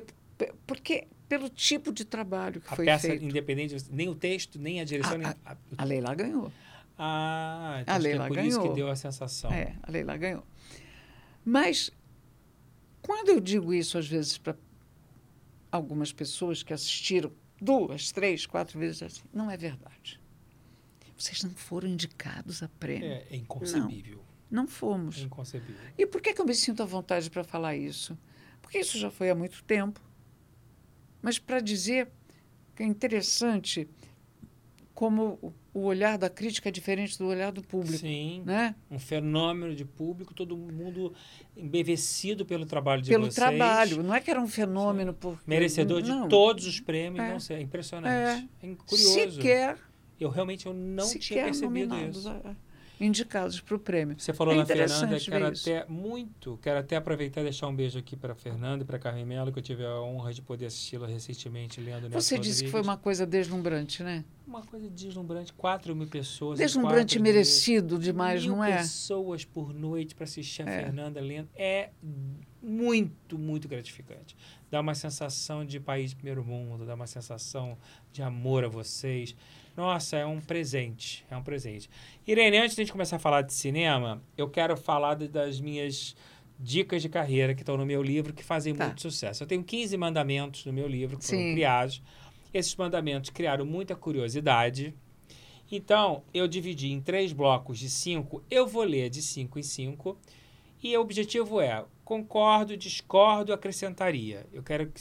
Tá? Não precisa entrar muito em detalhe, mas você pode Tá. discordar do mandamento que você quiser e pode acrescentar o que você quiser. Uhum. Vamos aos primeiros cinco mandamentos, que é amarás a arte sobre todas as coisas, não tomarás o nome das estrelas em vão, santificarás teu espetáculo e teu público, honrarás teu texto e sua fala, e não matarás o talento.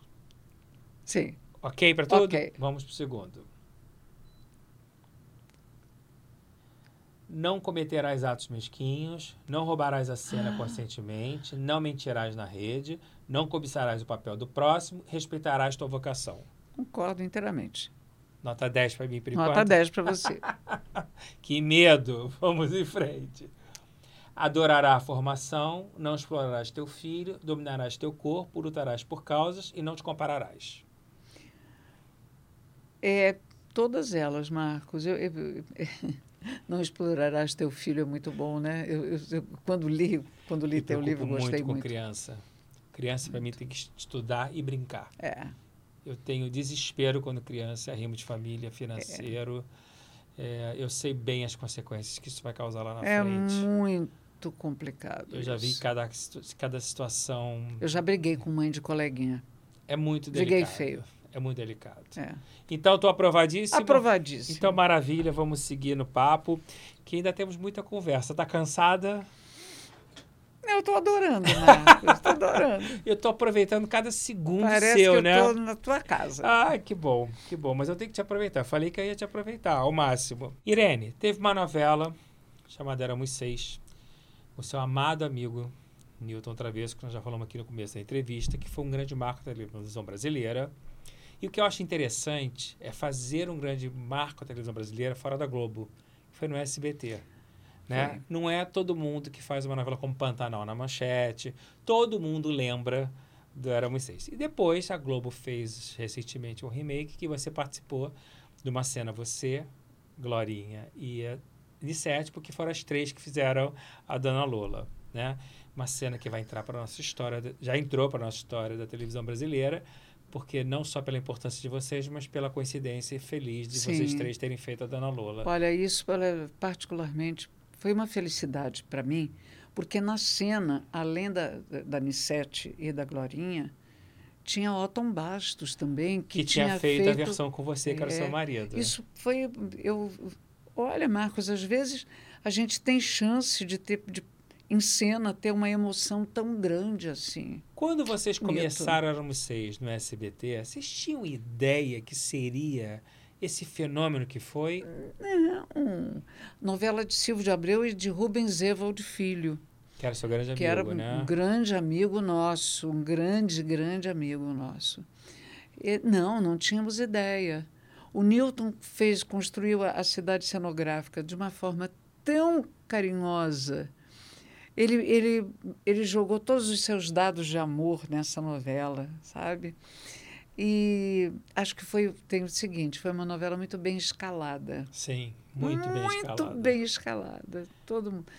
Os filhos, os filhos pequenos, e que depois. Olha, o, o Wagner Santisteban era meu filho pequeno. Que continua me chamando de mãe até hoje. Hoje, inclusive, falei com o Jandir Ferrari. Jandir. Né?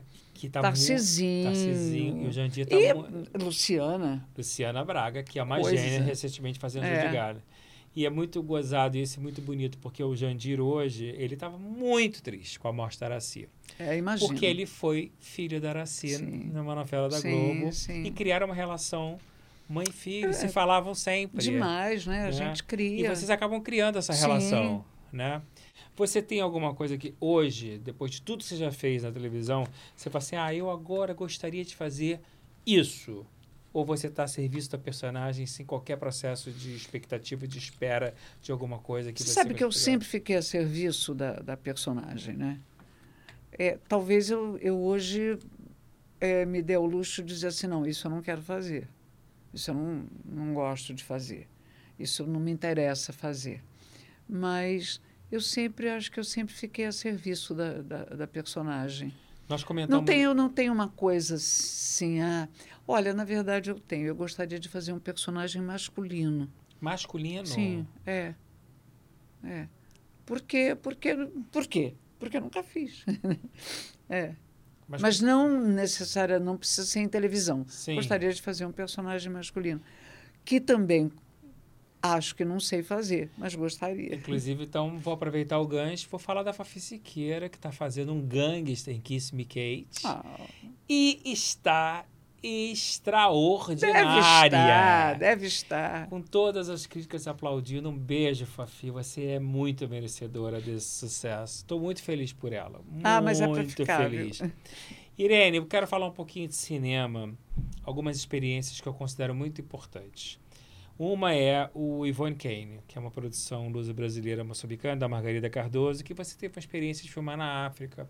E eu lembro que quando você foi, eh, você voltou muito impactada com o processo do filme, muito, muito enriquecedor, Muito. né? Queria que você contasse essa sua experiência, porque eu acho que foi muito válido, desde a personagem ao processo de filmagem, e o que, que foi tão enriquecedor que você voltou tão maravilhada. Você sabe que quando a Margarida Cardoso, a diretora, me convidou para fazer o filme, eu li e liguei para ela, ela lá em Lisboa, e disse: Eu gostei muito, estou muito contente de você ter me convidado, mas eu preciso dizer para você que eu vejo outra atriz fazendo esse filme. E disse a atriz que era. E ela disse: é essa atriz que a Irene está a indicar. É muito boa atriz. Mas tem uma coisa no olhar da Irene que eu quero no meu filme. Que interessante. É. É a segunda vez que alguém me dá um personagem e que eu indico outra colega. A outra colega que eu indiquei há muitos anos foi a Joana Fon, que acabou fazendo e ganhando o prêmio. Olha, O diretor ficou um pouco magoado comigo na época, né? Porque, mas depois ele viu que o meu olhinho para escalar estava você é ótima de escalação, sempre falei isso. E aí, mas ela me convenceu com o que ela disse. E o que, que ela disse? porque essa personagem ela é fria, ela é seca. E ela disse, mas ela tem ela tem uma névoa de tristeza no olhar que a Irene tem. E sua colega não tem. Que interessante. É. Bom, e aí fui, e foi uma experiência extraordinária para mim. É, outros tempos de direção, cada vez menos, menos, menos, menos, menos, menos. É, e ela conseguia isso tudo de uma forma extremamente elegante. É, trabalhar com, a, com as duas equipes, a portuguesa e a africana, foi bárbaro. Eu contracenei com uma atriz africana, mas excelente. E a convivência com eles, a, a, a alegria deles. É muito parecida com a né? nossa. Muito parecida. Muito parecida. E era um contraponto com a, a, digamos assim, com a postura dos portugueses, que eram extremamente educados, mas eles eram mais polidos, como são os portugueses. Mas eles são muito bem, até se dão muito bem até pela proximidade, né? Muito. Depois, o português falado em Moçambique é muito mais parecido com o nosso do que Sim. o próprio português Isso falado em Portugal. demais. Muito. Inclusive, tem gente que vai a Portugal e demora dois, três dias para acostumar o ouvido com o português deles. E eu tenho uma amiga que não entendia nada no primeiro dia. Eu falei, ah, você vai acostumar o ouvido. Eu, eu não sei se eu já te contei, mas acho tão bonita que eu gostaria de contar. Necessariamente não é verdadeira, mas é bonita. A imagem que a Glorinha Boit Miller tem, Não contou, não. não? Então, eu, ela diz o seguinte: que nós fomos colonizados pelos portugueses e nós temos um outro acento, não é? E nós é, ampliamos as nossas vogais e as vogais, o, o, o que dá sentimento a uma palavra são as vogais, não é? Então O que dá sentimento é, às palavras são as o vogais. A, o O, U, né? são as vogais. E que ela imagina o seguinte, que eles também falavam assim como nós falamos, com as vogais mais ampliadas. E que eles foram, durante muito tempo, os senhores dos mares, eles eram os descobridores, eles eram os desbravadores e que quando eles perderam a amplidão dos mares, eles estrangularam as vogais. É lindo. Lindo. Isso que eu digo, eu não sei se isso é verdadeiro, Mas provavelmente não é. Mas olha, é de de uma beleza, é. não é? Nossa, Você maravilhoso. estrangula as vogais. Histórias de Acho, Irene acho Ravaz. muito bonito.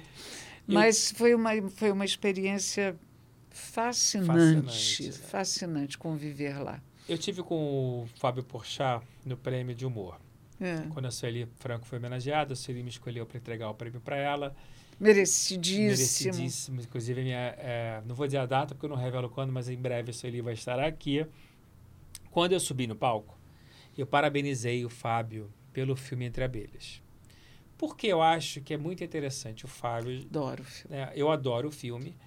E ele já está fora da zona de conforto dele. É muito. Bárbaro, Bárbaro, o trabalho né? dele, É bárbaro. um homem de muito sucesso, um, além de um Sim. ator ótimo, um, um empresário de sucesso, um produtor.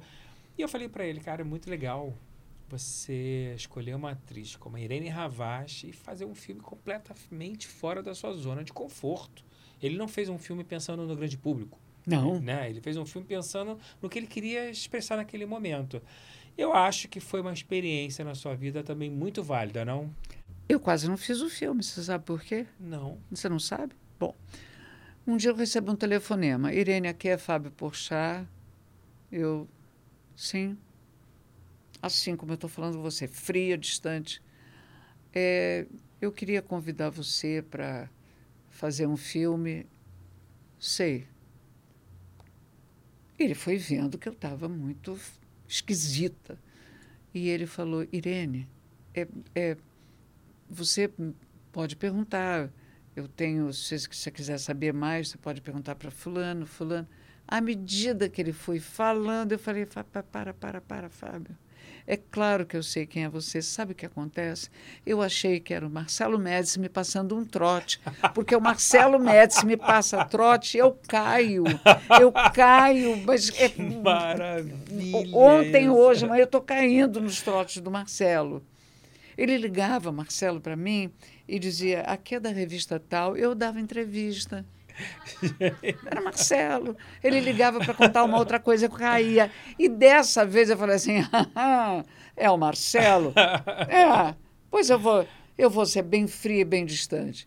Aí, à medida que o Fábio foi falando, eu fui vendo que era o Fábio, Foi né? vendo que era real. Quase não faço, por causa de Marcelo Médici. E a experiência de fazer um filme tão diferente para ele, inclusive. Para você, nem digo nem tanto. Mas ele estava numa zona de conforto muito Foi- diferente, né? mas é um ator É, que coisa maravilhosa, Maravilhosa. Eu, eu poder ter presenciado isso, não é? Não, eu acho incrível a iniciativa. Ele, o trabalho dele é muito bom. Muito bom. Muito bom. Muito bom. Muito bom. E eu estava em Portugal é, com o Roberto Bom Tempo. Ah, querido No- demais. Querido demais ele, minha amada Miriam Freeland, minha amiga. Nós passamos um jantar, metade do jantar era falando de você. Por causa do filme, depois daquele baile que você Coisa fez com. Lima e com Caruso. Coisa, filme lindo, como eu- E ele ficou me Gosto. narrando a relação, porque eu fiquei maravilhado, né? Meu Deus, Roberto, como é que foi trabalhar com Lima, Caruso e Irene? Eu falei, é um sonho, né, Marcos? A melhor coisa do mundo, dirigir essas pessoas, trabalhar com essas pessoas. Primeiro que não precisava dirigir. Segundo que a convivência era adorável. a gente se Né? divertia muito. E terceiro que eu sou apaixonado por essa geração. Aí nós Ah, nós ficamos melhores amigos porque falamos a mesma linguagem. E eu não poderia deixar de deixar registrado que pessoa especial é o Roberto e queria que você falasse um depoimento assim, como foi o Roberto diretor? Foi muito bom, porque ele tinha o filme todo na cabeça dele, mas ele dava espaço para a gente poder fazer do nosso jeito. Ele criou uma atmosfera tão amorosa. Nós filmamos na casa dele, Na casa dele? é, aqui na Na. Gigóia? É, Nem me lembrava disso. e com a mãe dele. Que era nossa, Regina, que agora está no Regina. escritório, fez um filme com a gente na Amazon, da Thalita Rebouças. Ingrid. O Ano Inesquecível. Tinha a Ingrid. Ingrid Guimarães estava no Sim, filme? Ingrid, Ah, é Ingrid verdade. Guimarães. Sua amiga também. É, também é uma pessoa que eu adoro. Você adora e ela te adora. E que, Que bela delícia, carreira, que não? Belíssima Nossa, carreira. Que bela carreira. Que elenco, hein? muito bom. Agora, você vê que é um, como um exemplo, você pode fazer um filme incrível, cheio de veteranos, com uma história de amor, Linda, né? Que emociona, linda. que toca o público, que todo mundo se identifica. delicada. As pessoas têm uma mania positiva de falar assim, Irene parece minha mãe. Eu tenho a Cristine Fernandes no escritório e falo, Irene é igual a minha mãe. E acha que você é fisicamente. É. E tem várias pessoas que falam isso pra mim o tempo inteiro. Irene parece da minha família, Irene da minha tia. Você se acha assim uma pessoa familiar de uma maneira geral? Você se identifica com, com isso que eu escuto toda hora? As pessoas falam isso pra você porque isso é uma coisa. Cláudia Mauro escreveu a peça É. e falou: Irene é a minha mãe. Quer dizer, não é nenhuma nem duas. Várias atrizes e o público fala muito isso. Irene me lembra minha avó, minha tia, tal, tal. Você sente esse retorno do público que a gente escuta tanto? Muito, Marcos, muito. As pessoas chegam para mim com muita facilidade. Hum, hum, eh, Você lembra demais a minha mãe. Meu Deus, como você parece uma tia que eu tive. Então, eu acho que existe uma coisa um pouco maternal, não é? Esse, que, como as pessoas me veem, e talvez por eu ser. Acho Isso que é o um meu prêmio, lado não, maternal. Irene? ah, é? Porque o que vocês querem é fazer com que as Muito. pessoas se identifiquem ou com a história e com vocês, né? É tão bonito isso. É muito É bonito. tão bonito. Agora, em Alma Despejada, Marcos, Muito bonito. a- as pessoas iam conversar comigo, elas. Teve uma que chegou e falou assim: Eu tenho uma vontade de sacudir você. Eu falei: Então vem sacode. Aí ela me deu um abraço que assim. delícia. Foi tão bonitinho. E, E- com, e com muita. é, de- tudo com muita delicadeza, sabe? Muito, Muito, legal. muito bom. Os dois últimos filmes que você fez eu gosto muito, que, né, que ainda vão ser lançados. Mas especialmente eu quero falar do Mulheres Clube de, Clube de Negócio, né? Acho que é, o- é, que o nome das é o Mulheres, Clube das Clube Mulheres, das do Mulheres de Negócio. Negócio. Da Ana Mulaerte. É. Eu sou fã da Ana Mulaerte. Também. Acho que ela conseguiu reunir um elenco muito especial, né? Que tem Italanande, Lise Cardoso, Nossa. Catiúcia Canoro, Poli Marinho, Cristina Pereira, né? Vocês estrelando e eu que um filme de mulheres, né? Sim. Filme de protagonistas femininas, dirigido por mulher, pro- produção é, de mulher. Essa experiência foi muito gratificante, não foi, Irene? Muito, muito. É, a- ter a direção da Ana. A Ana é, ela, ela é, sabe que você chega, ela te abraça, ela cheirosa. Olha que engraçado eu falar isso, mas é uma coisa que ficou. A Ana é muito cheirosa. É, porque você olha assim, ela trabalhando, ela pega no pesado Sim. mas ela é toda Ela é toda mulher, assim. É E eu quis falar nesse filme. uma bela mulher, uma mulher muito interessante. Muito. Muito E ela me fez uma proposta e eu achei que você foi incrível no processo. Eu queria deixar isso registrado porque eu acho importante. Quando a Ana ligou, ela não fez um convite direto a nenhuma atriz. Ela disse que queria conversar com as atrizes para ver quem ela visualizava nas personagens. E a lista que a Ana passou eram só das mulheres poderosas do escritório. Inclusive, uma, uma Zezé Mota que não pôde fazer o filme. É. Quando ela falou Irene Ravache, eu gelei. Eu, como seu agente, eu gelei. Falei, como assim uma cineasta me liga para Irene Ravache conversar com ela para saber se ela vai ver. né? Porque você é uma atriz, quando a pessoa liga, liga querendo a Irene Ravache. Mas eu falei, bom, preciso conversar com a Irene. Imediatamente, quando o escritório falou com você, você falou, claro, óbvio, vou conversar. Você entendeu perfeitamente o processo da Ana. Exatamente, é porque você precisa entender Entendi. o seguinte: se me chamarem para fazer um filme de um papel muito parecido com o que eu fiz, eu vou dizer assim: pega e, e olha e vê se é isso que você quer. Mas eu sei, eu sei como são os processos de diretores e sei que a Ana, ela é muito, ela tem esse universo dela muito particular. Então, às vezes a coisa está na cabeça dela e conversando, ouvindo você ler, pode ser que ela diga: hum, eu acho que engraçado, eu pensei que ela fosse levar por aqui, ela está levando por aqui, e isso não me interessa ou me interessa. Mas é muito genial você ter essa cabeça, essa postura. Porque tem atrizes que não são Irene Ravaz que não aceitaram. E eu acho que esse processo dela é democrático, é Ah, orgânico. eu gostei demais. E eu fico muito feliz de você ter gostado. Que bom. E tem a Catiuxa E a também. Catiúza a Canoro, nossa Catiuxa. amada Catiúza Canoro. Irene, como é que você está lidando com as redes sociais? Eu sinto você mais antenada e com vontade de se expressar nas redes de uma maneira que você ainda não sabe bem como, mas você quer achar um caminho.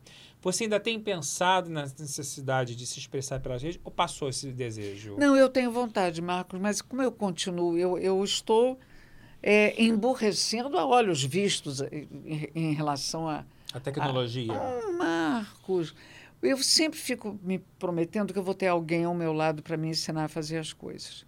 Às vezes, eu quero me manifestar e eu, eu tenho dificuldade de me fotografar, Fotografar, de fazer filmar. um vídeo. Tenho, tenho. Você, eu tenho uma série de dificuldades, Eu acho que é entendeu? uma coisa que você tem que É. pensar e focar, porque você tem muito a dizer. E eu tenho uma coisa Muito. horrorosa comigo, né, Marcos? Eu sou preguiçosa.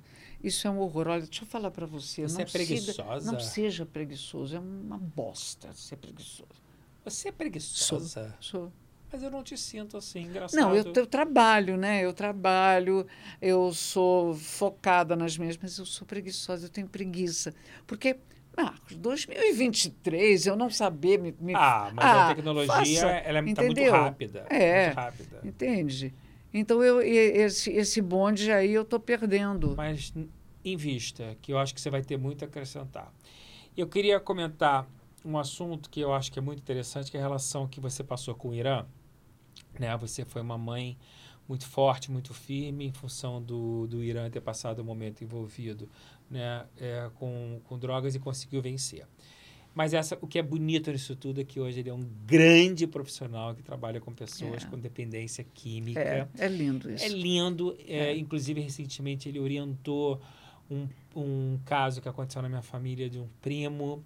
E as orientações dele, no- especificamente para o meu irmão que tomou a frente do caso, foram precisas, fundamentais e decisivas para as atitudes que a família tinha que tomar.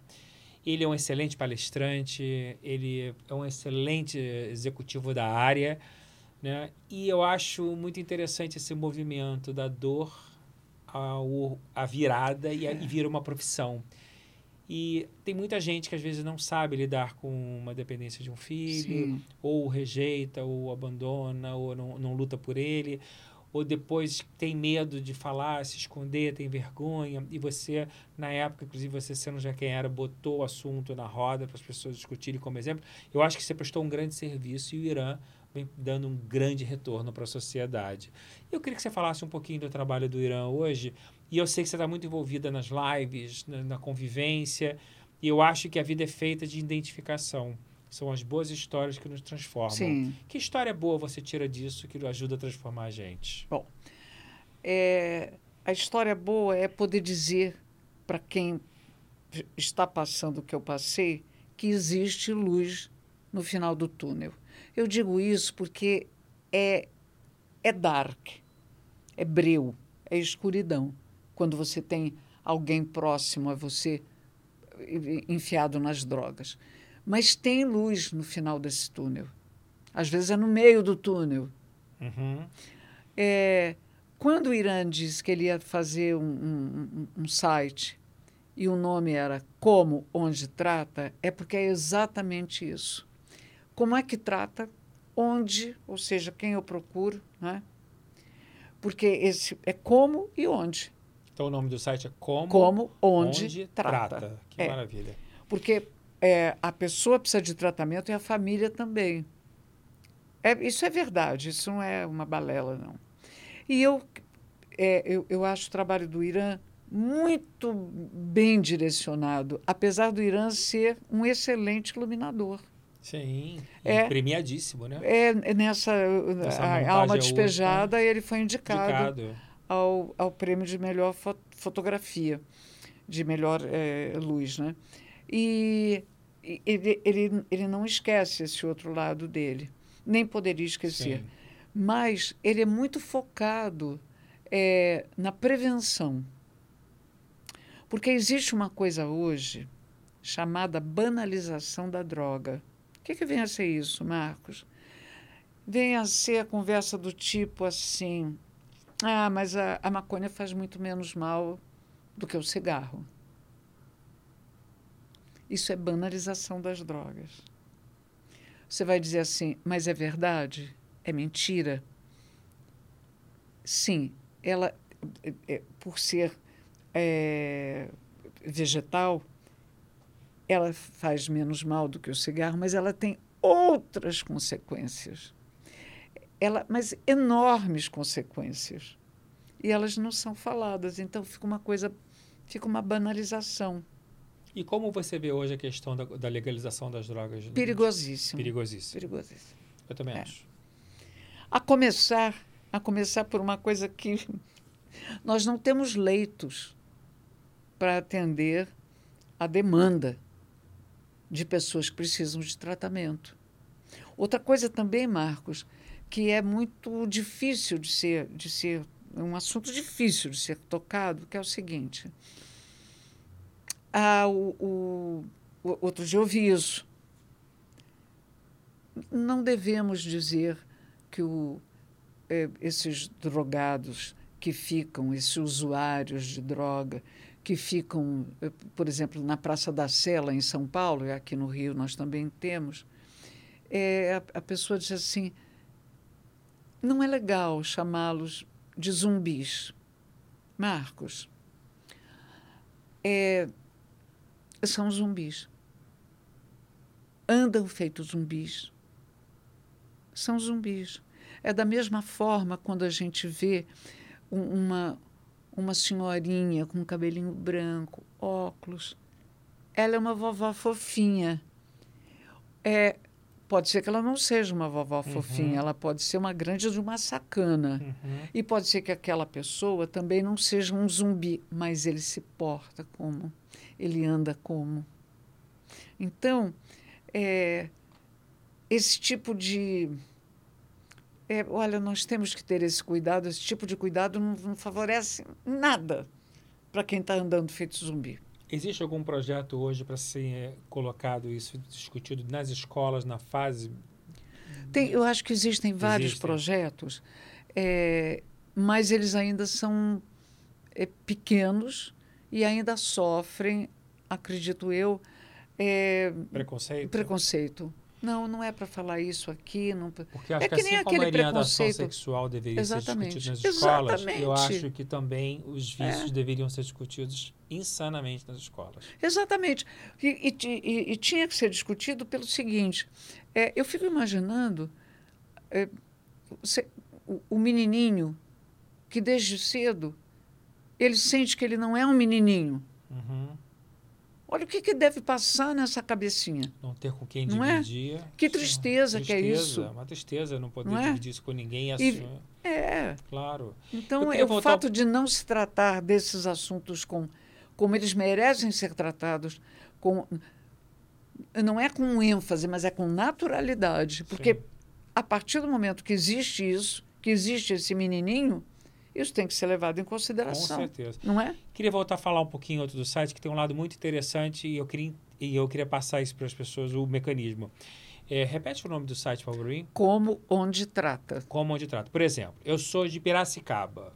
E aí, você lá, quando digita e- o seu problema e, e coloca a sua região, tem uma indicação de clínicas que próximo onde você mora, não tem? Então, se não tem exatamente em Piracicaba, ele tem como te indicar. Entendi.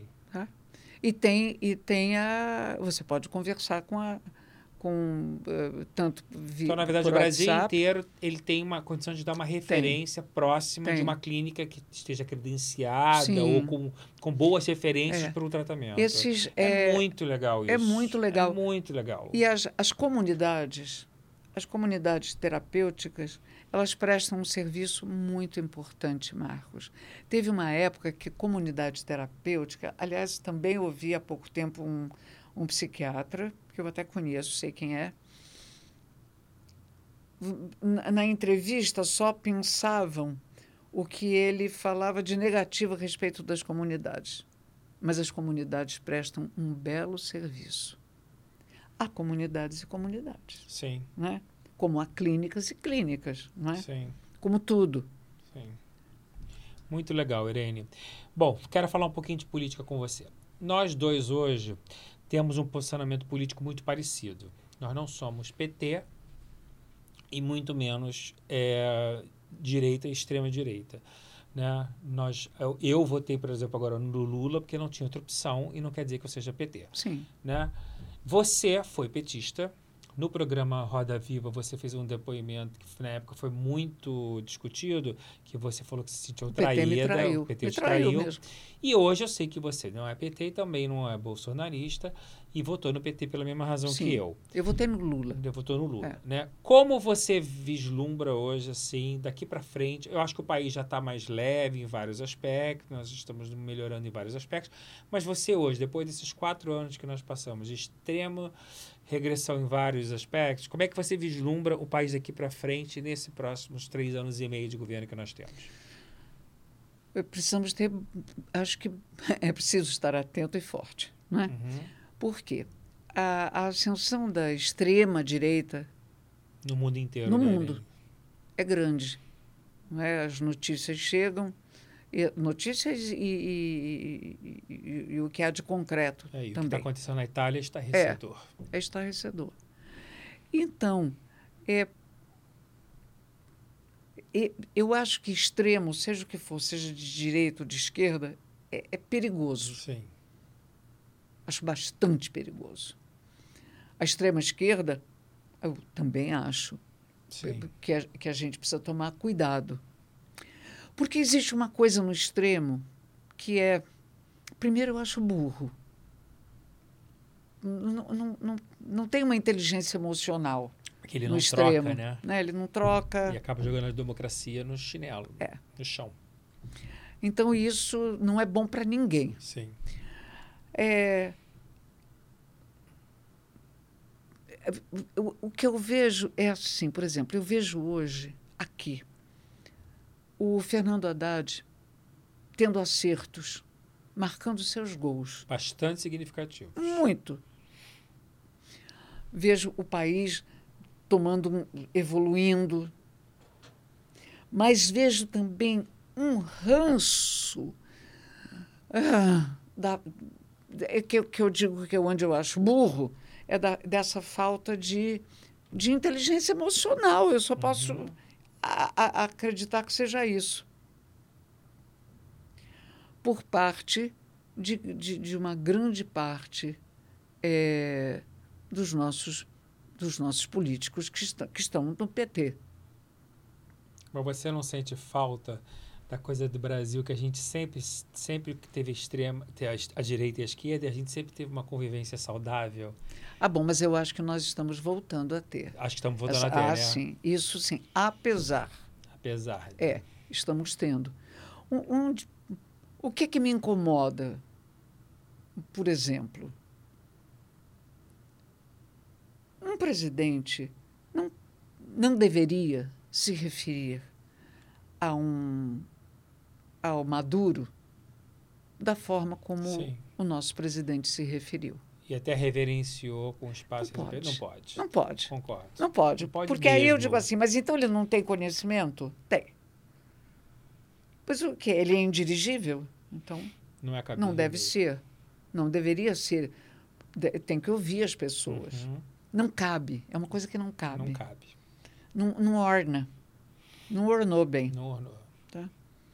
Isso não é um machismo meu.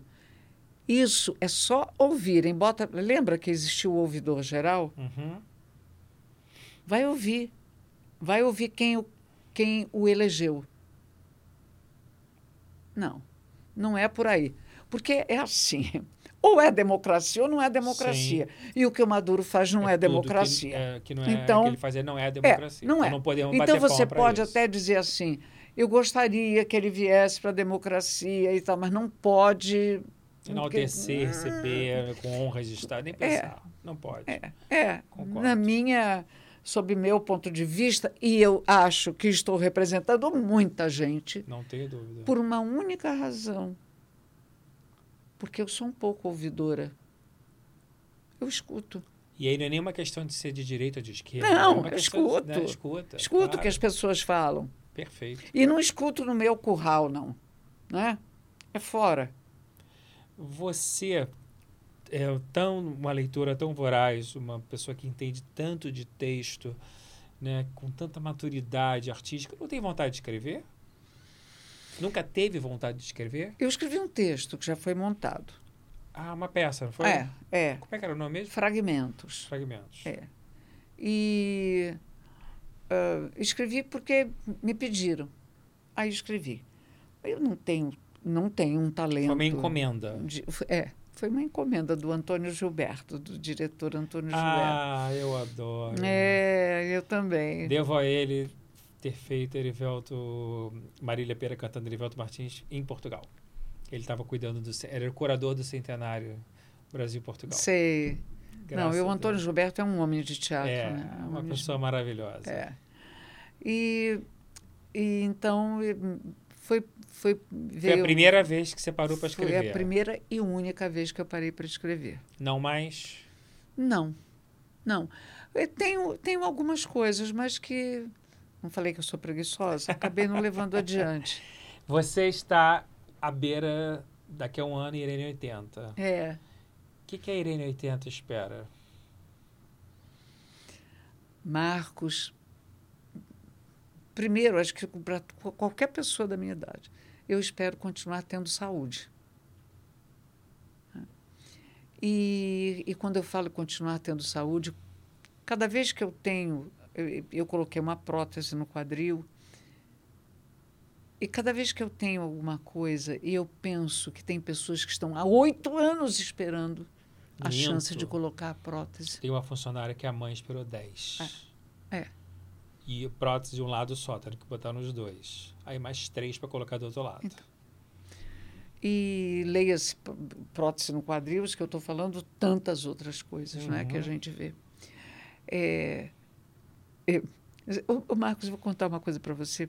Acho que você não, talvez não saiba. E uma vez eu fui convidada para ser secretária de Cultura Não sabia.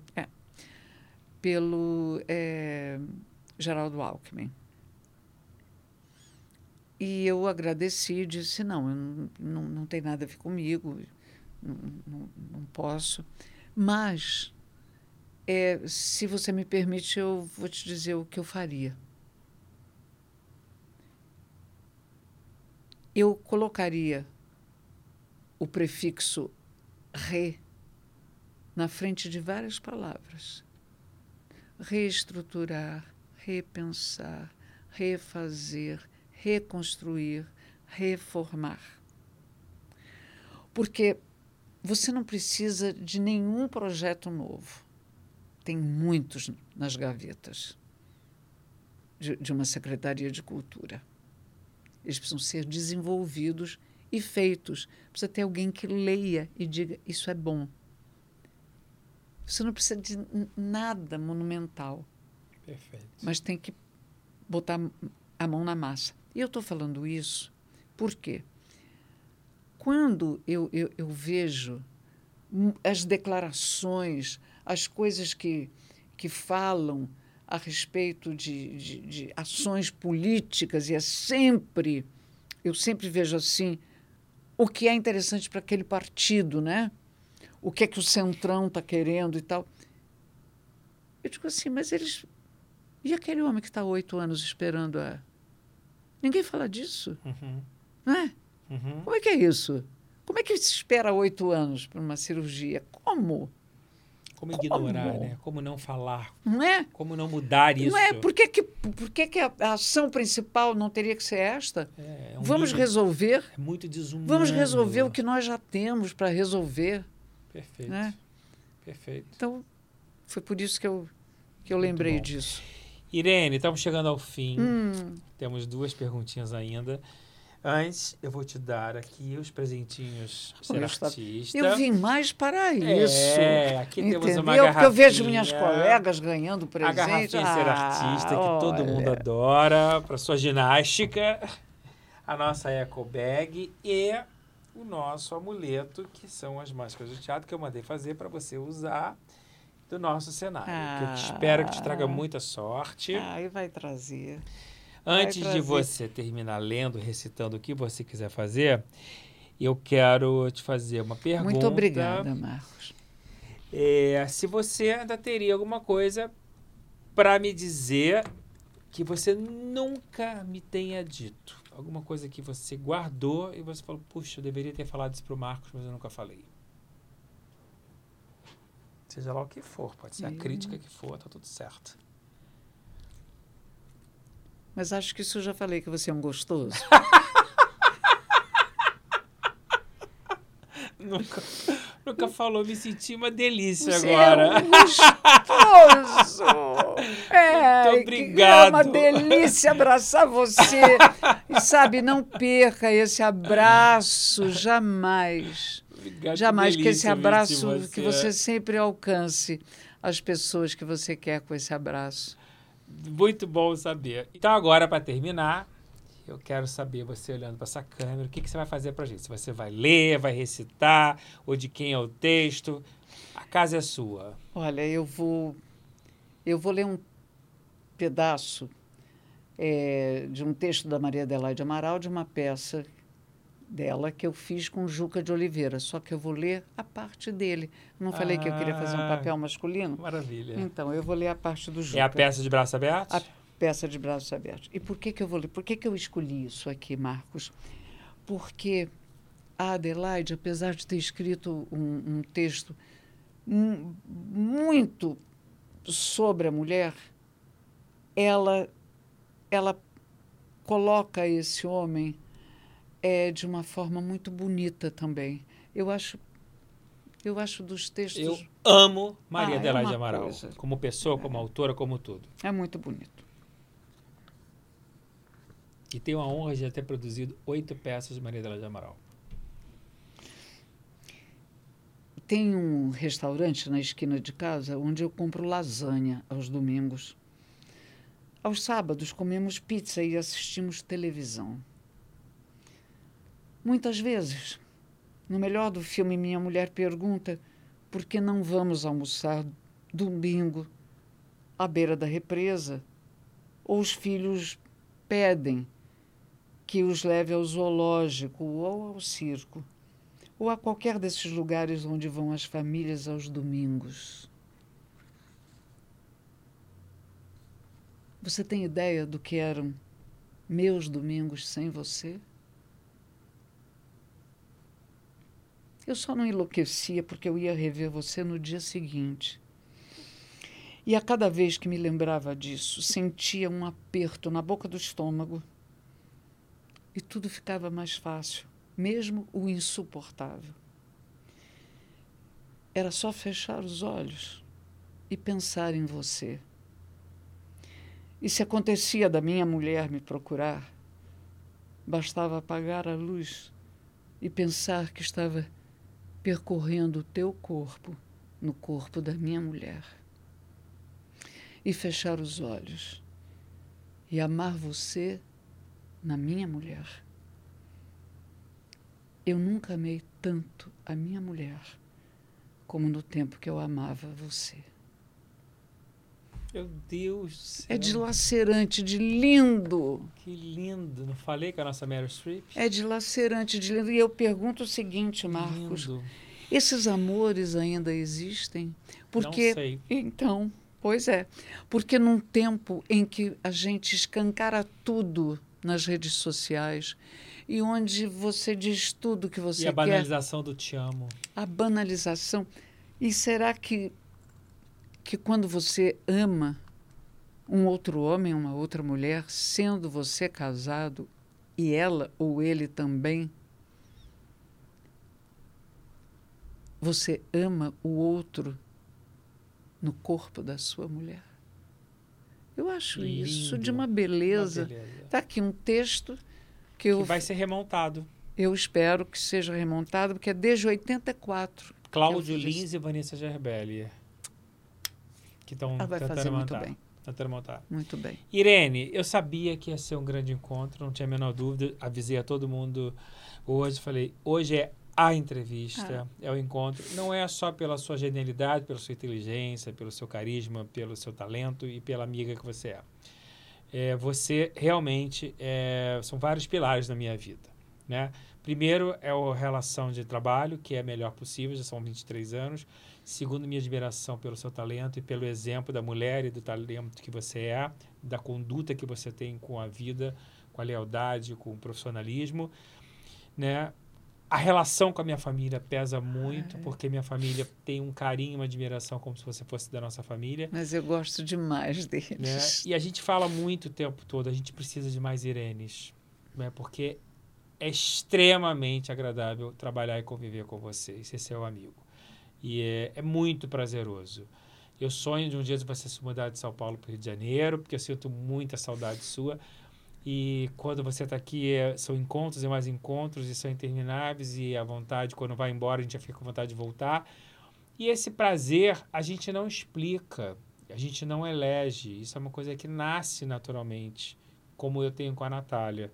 Né? Então, acho que a nossa relação é uma coisa que a gente não explica. Eu sempre falo, é um amor à primeira vista. A gente se gosta. Se gosta e basta.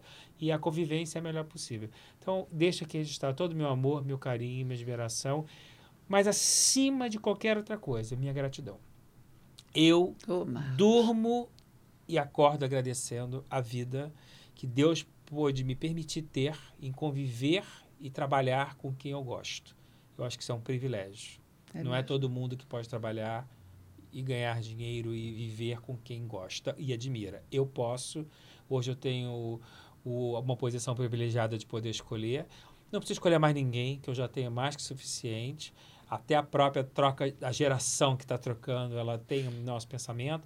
Mas eu agradeço a Deus todos os dias de estar 35 anos ao lado de vocês, que eu tenho maior orgulho e referência no mundo que vocês significam para, para o Brasil. Eu tenho consciência absoluta da importância de vocês para esse país.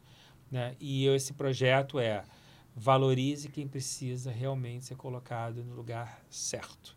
E vocês precisam ser endeusados sempre, porque vocês sempre ajudaram a esse país, essa nação ser melhor. O meu beijo, a minha gratidão Ai, Marcos, eterna. Muito obrigada. E é uma coisa linda isso que você faz por nós. Muito boa noite a todos vocês. Eu estou muito feliz, emocionado como sempre. E na semana que vem, mais um grande nome para conversar com a gente. Um beijo, fique com a gente, Ser Artista Podcast no YouTube e em todas as plataformas digitais. Todas as quartas-feiras, 20 horas, você aqui com a gente no Ser Artista. Um beijo, boa noite.